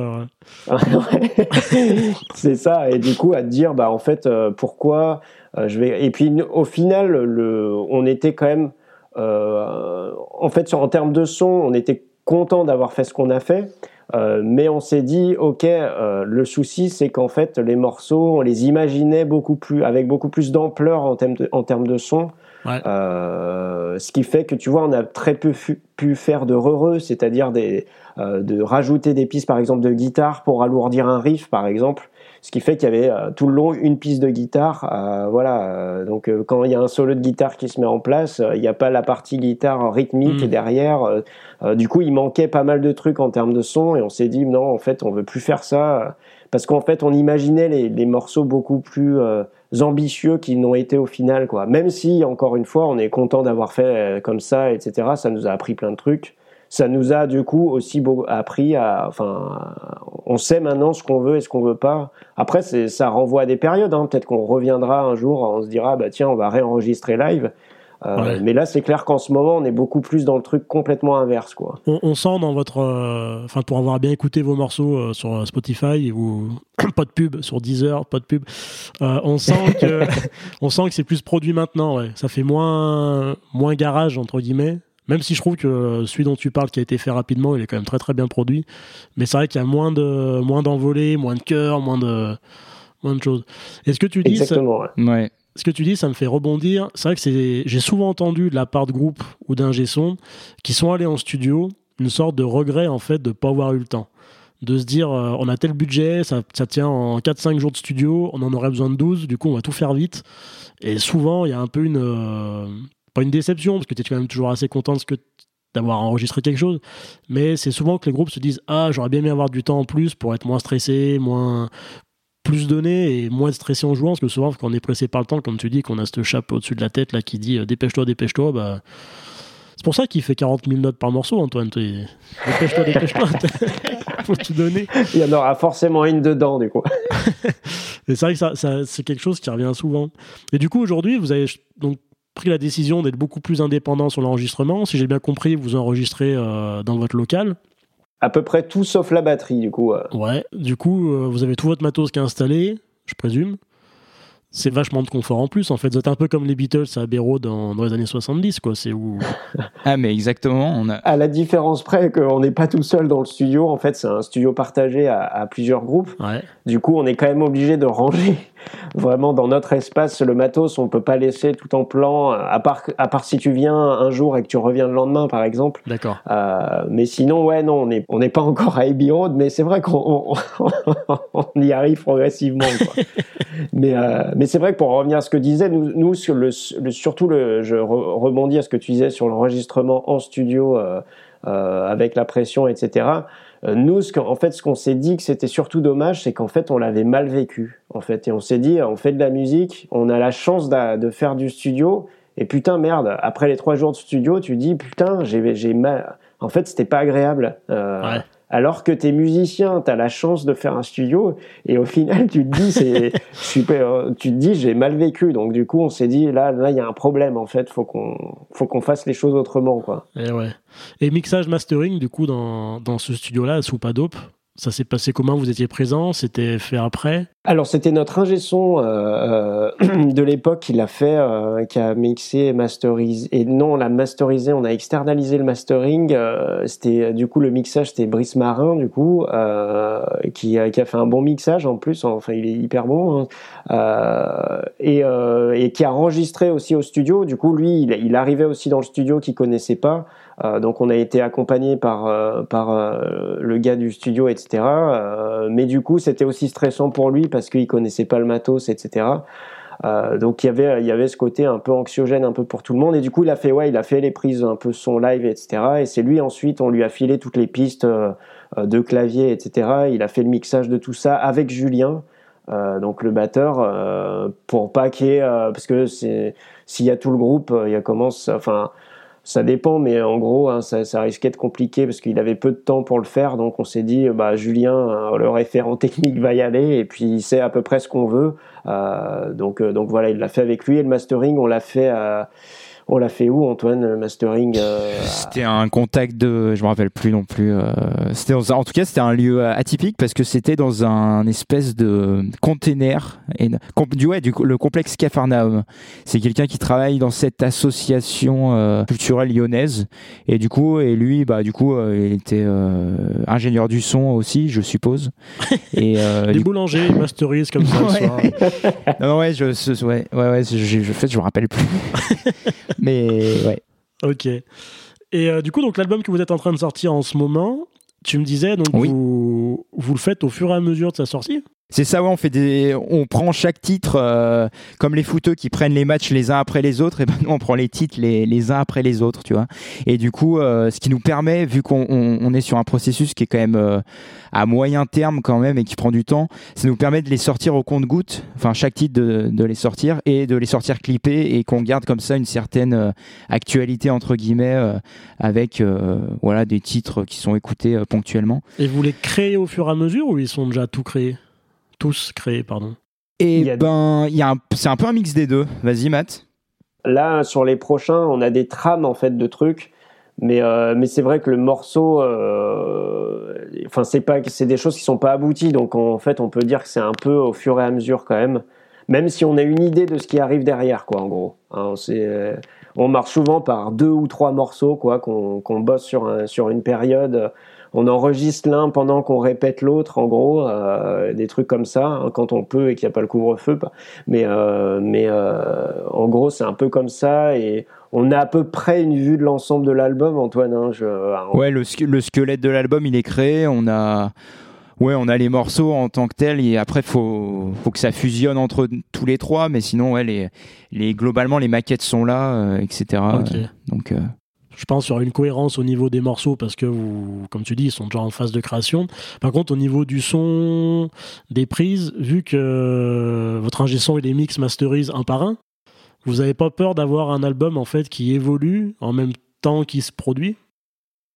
Ouais, et eh ben ça c'est une ouais, c'est une bonne question parce que alors pour, pour, tout ce qui est mixage, je sais pas si Mathias l'a dit tout à l'heure, mais euh, du coup, c'est notre batteur Julien qui mixe tout l'album, qui va mixer tout l'album. Sauf le premier titre. Hein. Sauf le premier titre, j'allais y venir. Et euh, mais du coup, voilà, donc là, le futur, c'est que Julien euh, au mixage et le mastering. Et, et ça, on l'a déjà fait pour les deux premiers titres. Du coup, on l'envoie. Euh, dans un studio à Nashville parce que parce qu'en fait on aime bien le travail d'un mec qui s'appelle Ted Jensen et qui a masterisé en fait plein de groupes qu'on a écoutés, euh, plein de surtout des, albums et des morceaux qu'on a qu'on a beaucoup aimé avec un son monumental, etc. Alors évidemment, c'est pour des énormes groupes, euh, donc la comparaison s'arrête là. Mais en tout cas, euh, on, on, voulait tester en fait pour voir si effectivement faire cette étape-là de mastering avec un grand nom entre guillemets de l'industrie musicale, j'aime pas ce mot, mais mais, mais, en, même temps c'est le mot.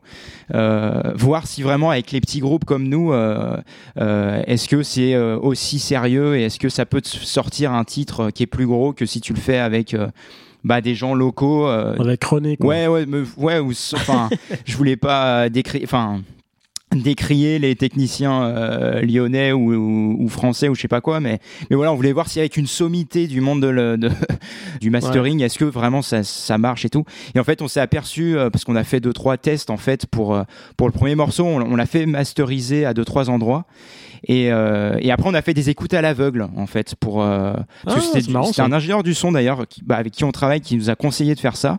Et on s'est dit, bah en fait, ouais, c'est pas mal. Euh. Et du coup, on a attendu de recevoir les trois travaux euh, finaux de, de chaque ingénieur du son, donc l'américain et deux autres personnes, et, et d'écouter ça à l'aveugle. Et en fait, enfin.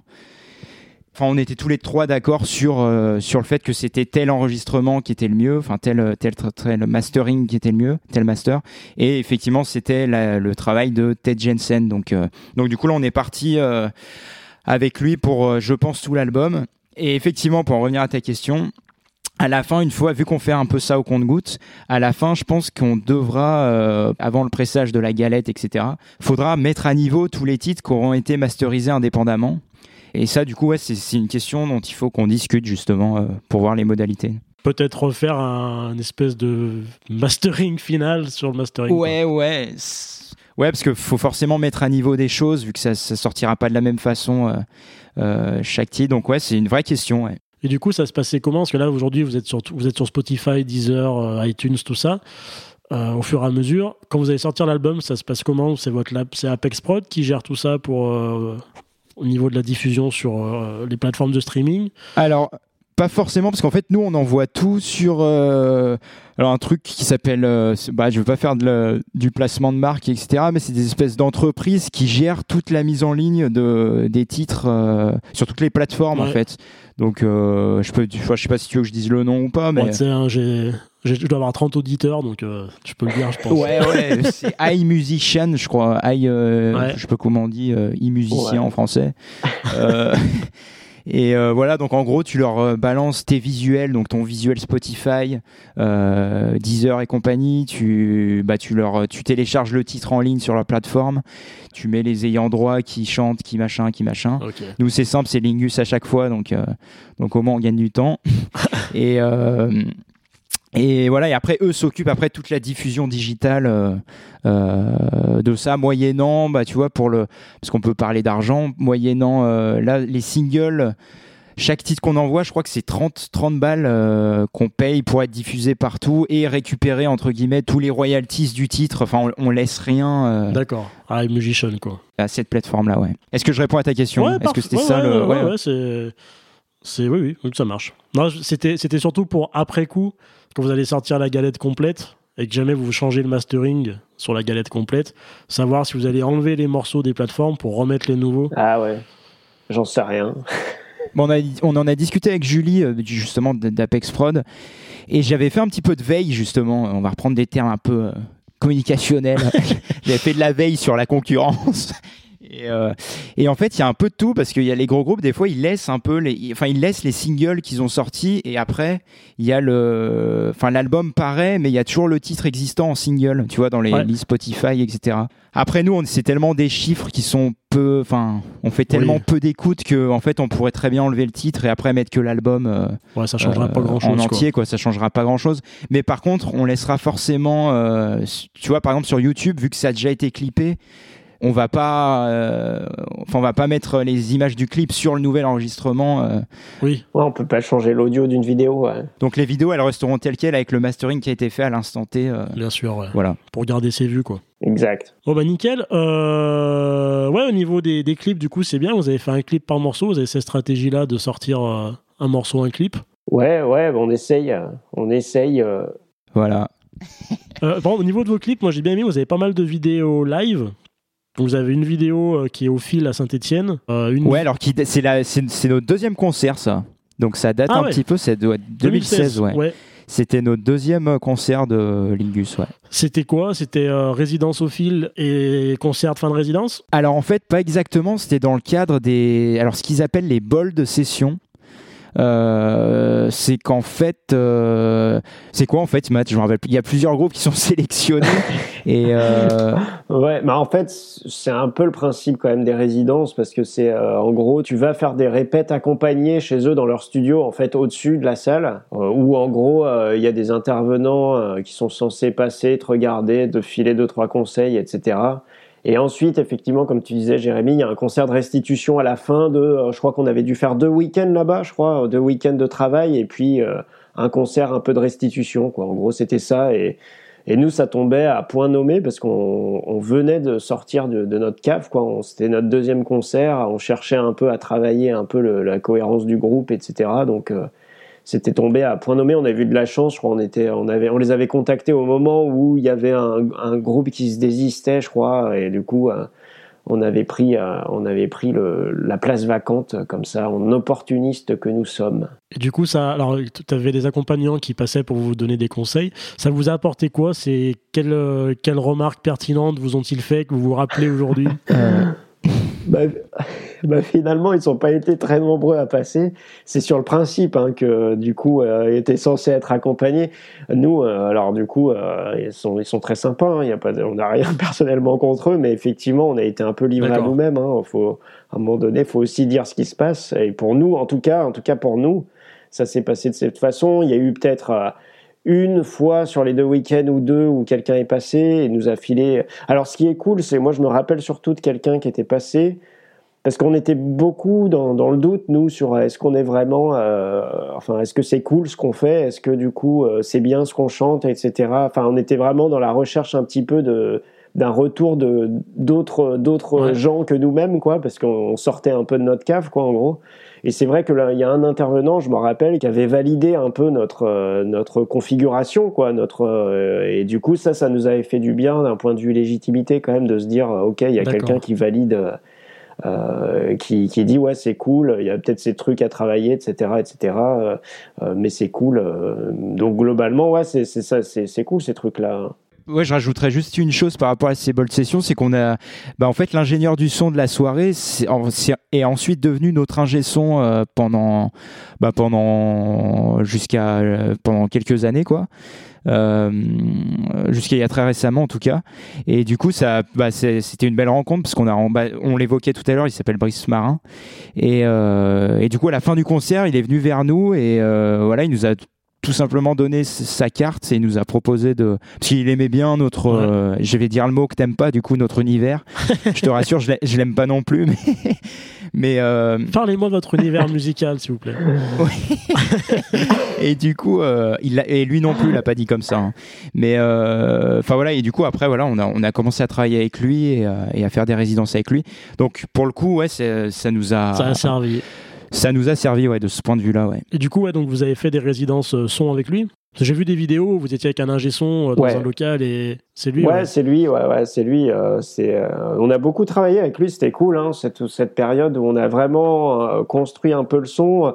euh, même si aujourd'hui, on, même en, en termes de live, on se dirige vers quelque chose un petit peu différent, moins garage, comme tu disais, moins noise. Euh, même si on veut rester quand même assez violent, mais euh, mais euh, d'un- d'une, enfin, on va dire d'une autre perspective. Mais du coup, ouais, c'est vraiment. Et puis lui, c'est quelqu'un qui avait vraiment beaucoup de bouteilles, qui a tourné avec euh, plein de groupes et qui nous a aussi beaucoup aidé à nous, même sur l'aspect chant, nous euh, avec Antoine, on n'était pas chanteur au départ, on faisait juste de la guitare et de la basse, quoi. Et on a eu beaucoup de mal à se légitimer en tant que chanteur aussi. Euh, euh, où euh, on a et du coup c'est quelqu'un qui nous a beaucoup aidé aussi sur ces éléments-là. euh, euh, sur euh, ouais, euh, enfin il nous a, c'était vraiment, il faisait partie de la team et puis on allait au charbon avec lui, quoi. En gros, c'était et ça c'est cool quand t'as quelqu'un qui est euh, qui t'aide vachement. Et puis ouais, sur l'aspect du son, tout simplement aussi, il a beaucoup euh, contribué à la construction du son Donc, du groupe. ouais, c'est lui qui vous disait, dans les vidéos, on voit, par exemple, c'est lui, il se met vers vous, il touche vos pédales d'effet, il touche vos amplis. Vous lui avez fait une confiance pour ça, quoi. Ouais, tout à fait, c'est ça, c'est ça. C'est chaque source est travaillée en fait en résidence. euh, on, on part du son de plateau, en gros, euh, juste les instruments. euh, du coup, chaque source, chaque ampli d'abord, après les pédalboards, la batterie, etc. Et puis ensuite, on rajoute les samples on regarde la cohérence de l'ensemble pour que les samples s'intègrent bien dans, la, dans, la, dans les instruments, etc. Parce que le but, c'est que ce soit quand même tout cohérent, quoi. Euh, et tout homogène. Et, euh, et, ensuite, après, on met les voix par-dessus et on, voilà, et on bosse comme ça un peu. Euh, et c'était vraiment cool. Enfin, c'est cool les résidences. C'est toujours des moments où tu es en immersion totale dans ta musique et, et tu penses à, à, trois ou quatre ta musique. C'est cool, quoi. Vous avez fait des résidences travail de scène, travail de lumière? Alors lumière non, alors scène pas trop Antoine. Alors dans un précédent projet on l'avait fait et ça s'était pas super bien passé euh, parce que euh, euh, en fait on n'est pas on n'est pas contre des conseils pour pour aider à être mieux sur scène. Quand on est on est on est trois grands timides nous du coup euh, du coup, des petits conseils, euh, voilà, c'est cool. Enfin, c'est toujours important d'avoir des gens qui ont de la bouteille et qui te donnent un petit peu des conseils là-dessus. Mais euh, quand ça part en, en, des choses où c'est pour te dire de te déplacer latéralement de 3 mètres à tel moment ou de ou de sourire ou de faire tel truc de tête ou de faire telle blague ou de travailler les textes entre les morceaux et de, tes blagues au micro ou de ce que tu racontes au micro. Ça, nous, on est on est totalement contre. Alors du coup, il y a des positionnements différents. Moi, je suis on comprend. c'est, bah, nous, ça tuait l'essence, ça commençait à tuer l'essence de ce qu'on était en fait.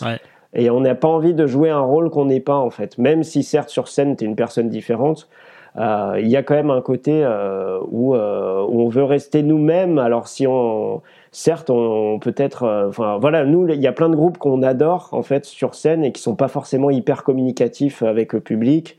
Euh, nous, on n'est pas des orateurs, on n'est pas là pour raconter des blagues, on n'est pas là pour faire un discours euh, politique, etc. Nous, c'est notre musique qui est notre discours, donc du coup, du coup, en fait, c'est place à la musique et peu de parlotte. c'est ce qu'on aime. Mais après, c'est tout à fait, c'est une vision des choses. Hein. c'est ce qui nous c'est ce que nous correspond le plus pour nous, en tout cas. Et du coup, euh, quand il y a des conseils qui, comprennent, enfin des conseils qui comprennent un peu cet état d'esprit, c'est cool parce que c'est des super bons conseils. Mais quand du coup c'est pour vraiment changer, du coup c'est moins agréable et c'est pas du tout ce vers quoi on veut aller, quoi. Après, euh, pour ajouter juste un truc, on est, enfin parce que là c'est de manière un peu. Euh, Enfin voilà, non mais je suis tout à fait d'accord avec tout ce que tu as dit, mais il y a un côté où on n'est pas non plus anti, enfin juste pour préciser, on n'est pas du tout anti-communication en live non plus. Enfin je veux dire, des fois, tu, si tu te sens de partir, euh, tu peux parler pendant deux minutes sur un truc parce que et tu l'as déjà fait et tu le. Et je fais des blagues moisies des fois, hein, en plus qui marchent pas. Euh. Ouais voilà.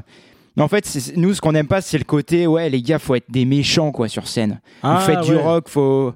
Tu vois, c'est ce côté-là un peu euh, où t'es obligé de rentrer dans les gens en mode euh, on est des méchants alors qu'en fait euh, enfin, après voilà c'est cliché ce que je puis il y a toute la il y a ouais ouais. Oui et puis toute la codification euh, culturelle du rock il faut être méchant avoir un pied sur le wedge etc et c'est très bien d'avoir un pied sur le wedge il y a pas de problème hein, les gens peuvent le faire c'est pas eux qui payent le wedge hein.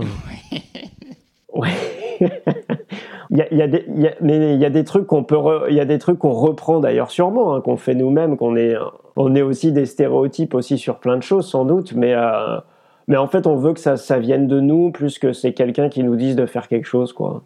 Mais c'est juste ça on, le prend un peu à cœur ces questions-là parce que c'est des choses qu'on a pu entendre bah, dans, dans des accompagnements qu'on a évoqués précédemment, euh, qu'on a pu faire ou même même qui, n'étaient pas directement euh, ciblés sur notre groupe, mais des accompagnements collectifs qu'on a fait ou des intervenants, bah ils vont évoquer des, ils vont parler à des jeunes groupes, à des jeunes, enfin à des groupes vraiment euh, de euh, fin d'adolescence, quoi, 18, 19 ans, et qui vont dire, moi il y a une phrase, je pars un peu dans tous les sens, je vais me recentrer, mais il y a une phrase d'un intervenant qui disait à un groupe après après un de leurs concerts, qui disait, mais vous êtes trop gentil.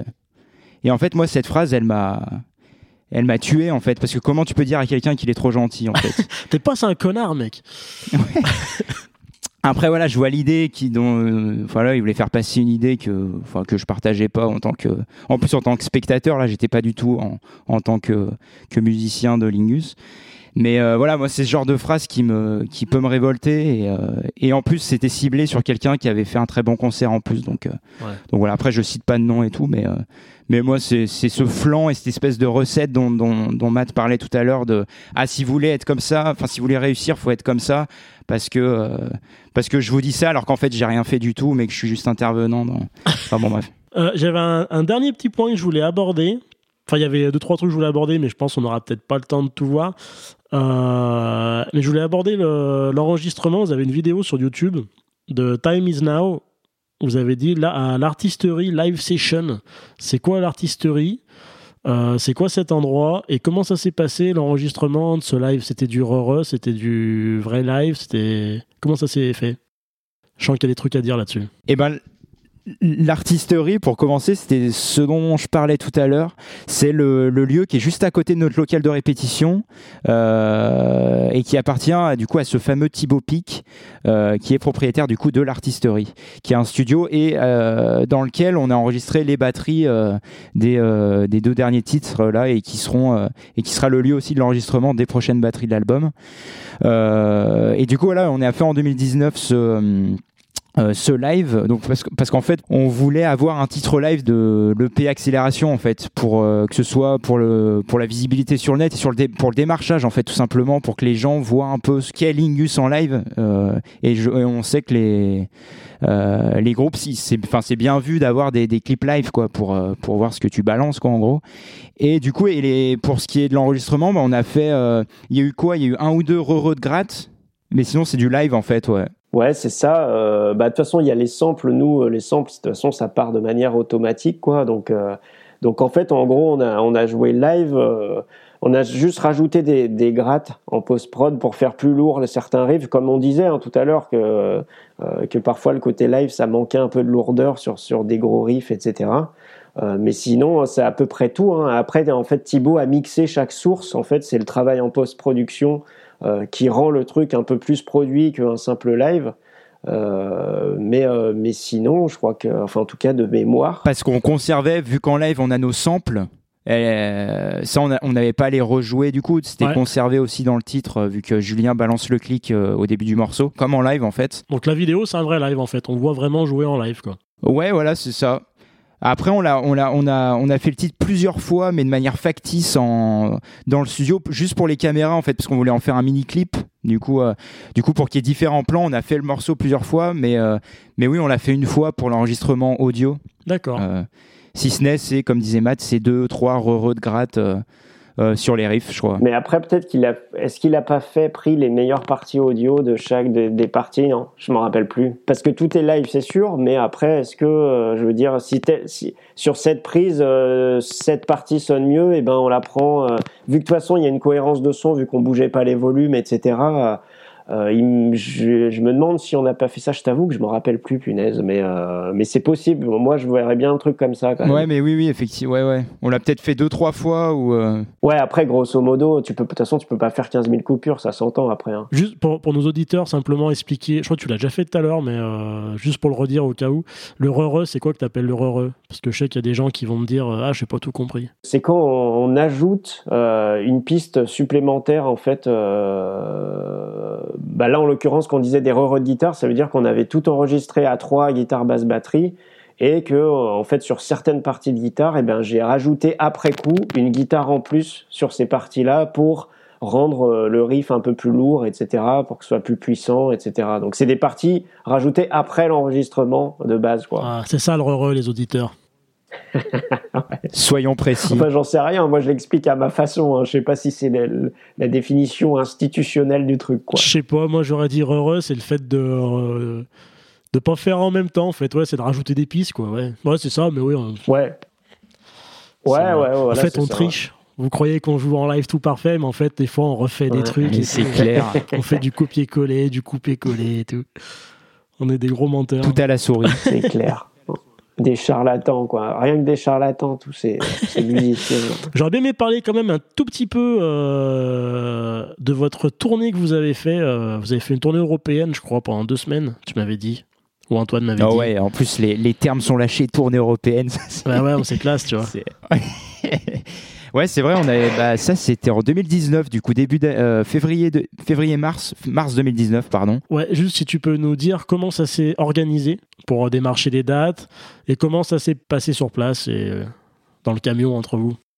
Bon, on va se partager ça avec Matt, mais euh, eh ben, bah justement, on s'est partagé ça avec Matt, le, tout ce qui est la préparation en amont de la tournée, donc euh, le démarchage de, euh, des dates là-bas, quoi, parce que en fait, au début, euh, on s'est dit, bah tiens, si on faisait, ça serait cool quand même de faire, euh, parce qu'on est putain, on est un groupe de musique et tout, faudrait, faut faire des tournées, quoi, faut un peu vivre le truc et tout.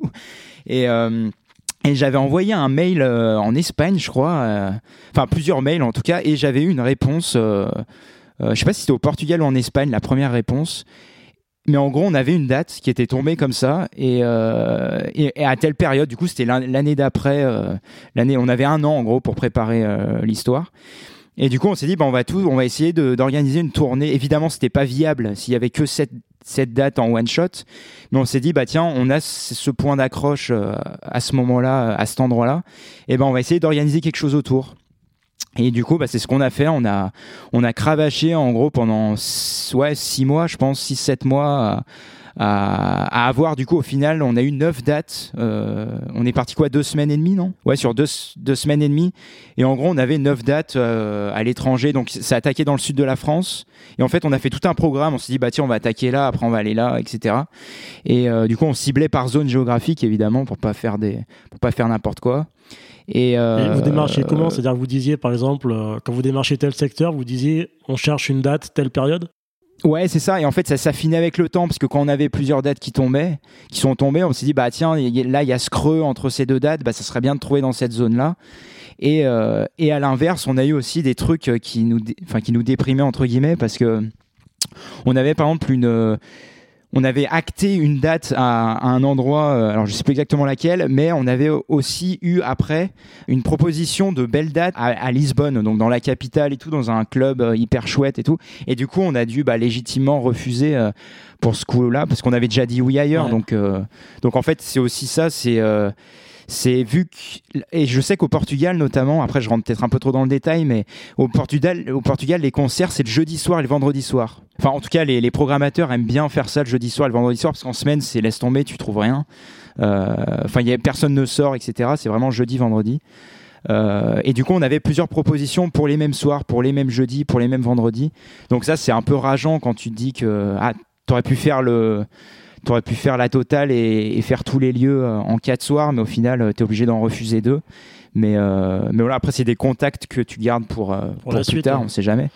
Mais, euh, mais voilà, alors là, c'est pour toute l'architecture du, de la tournée. Après, pour la tournée en tant que telle, Matt, si tu veux. euh, Fi- Financièrement, Ouais, c'est, vous, vous êtes rentré dans vos clous ou ça a été. euh, Eh ben, je crois qu'en fait, au final, on a fini à zéro, hein, Antoine, c'est ça? Parce que, euh, parce que les gens ont grave été généreux, euh, enfin, notamment en termes de vente de CD, en fait.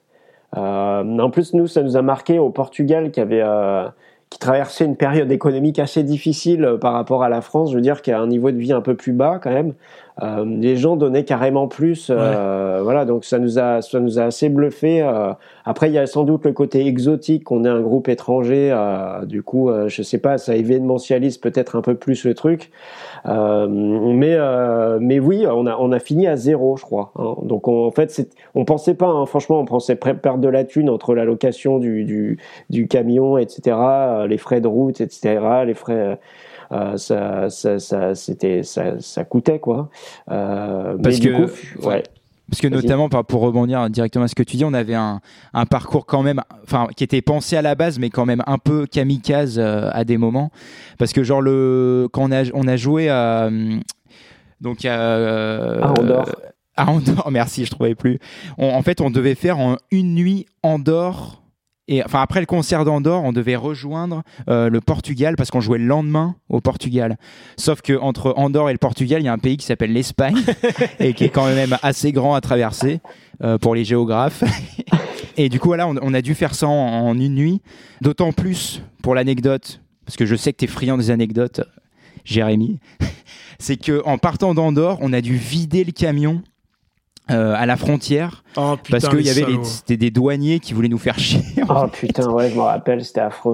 et ils voulaient ils voulaient le détail de nos de tous nos achats ou, ou là je Ben, commence à rentrer dans le qu'on mythe trans- qu'on transportait des CD, ils commençaient à vouloir les justificatifs de transport des CD. Je sais plus ce qu'ils voulaient comme Ah, papier, mais on, on a eu de la chance dans notre malchance, c'est qu'il y a un, un- un quart de Ah oui. d'étrangers qui arrivaient juste après nous.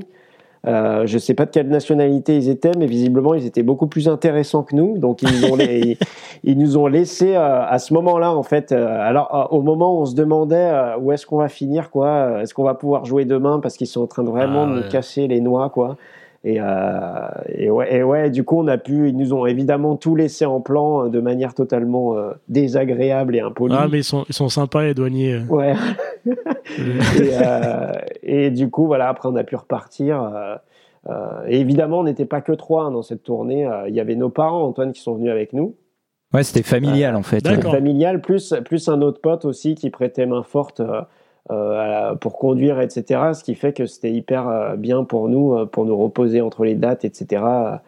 Euh, c'était c'était vraiment cool donc c'était ouais après sur la tournée en elle-même c'était excellent quoi nous c'est nous c'est nos plus beaux souvenirs là de- du groupe en termes de rencontres humaines mais c'est notre on, est- on a été avec des gens de ouf alors ça fait un peu cliché dit comme ça mais mais c'est vrai que c'était c'était ouf quoi les, les accueils dans des lieux de fou on n'aurait jamais pensé euh, enfin des lieux complètement atypiques notamment au Portugal etc euh, c'était c'était vraiment excellent quoi. Des gens super sympas super accueillants euh, donc voilà ça, ça réconcilie avec l'humanité quoi. Quand tu vis ça tu te dis bon le monde n'est pas si pourri que ça il y a quand même des gens vraiment gentils quoi.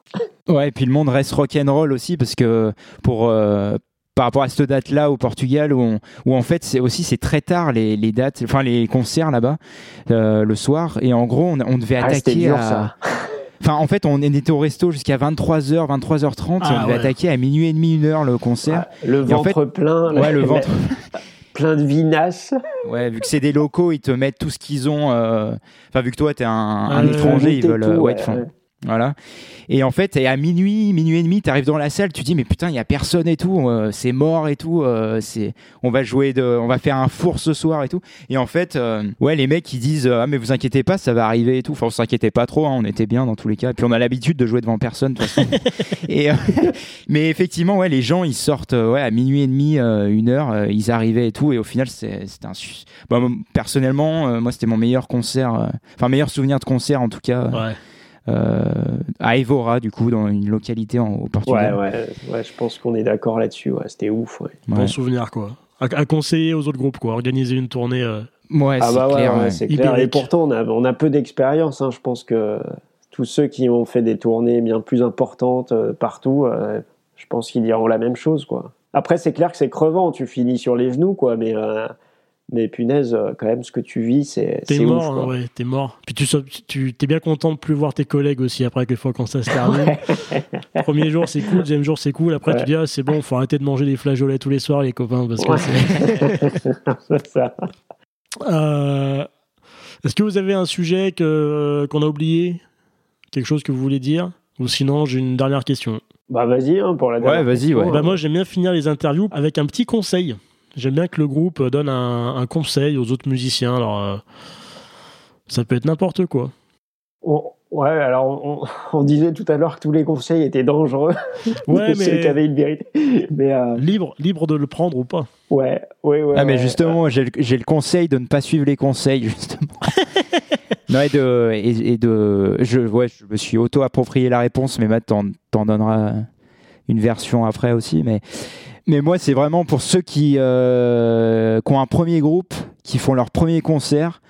C'est, surtout d'être soudés et de, croire dans, ce qu'ils font et de, et de évidemment prendre aussi un peu les retours, mais pas trop non plus si tu kiffes ce que tu fais, eh ben c'est bien là l'essentiel et tout ce qui est recette, tout ce qui est discours euh, derrière, et ben justement ce ne sont que des discours et, et, et les gens s'ils ont des, des leçons à donner, eh ben ils ont ils ont surtout à, aller sur scène et euh, euh, et voilà et pas en donner aux, gens qui y vont. Et puis ça fait très trashos mais, euh, voilà.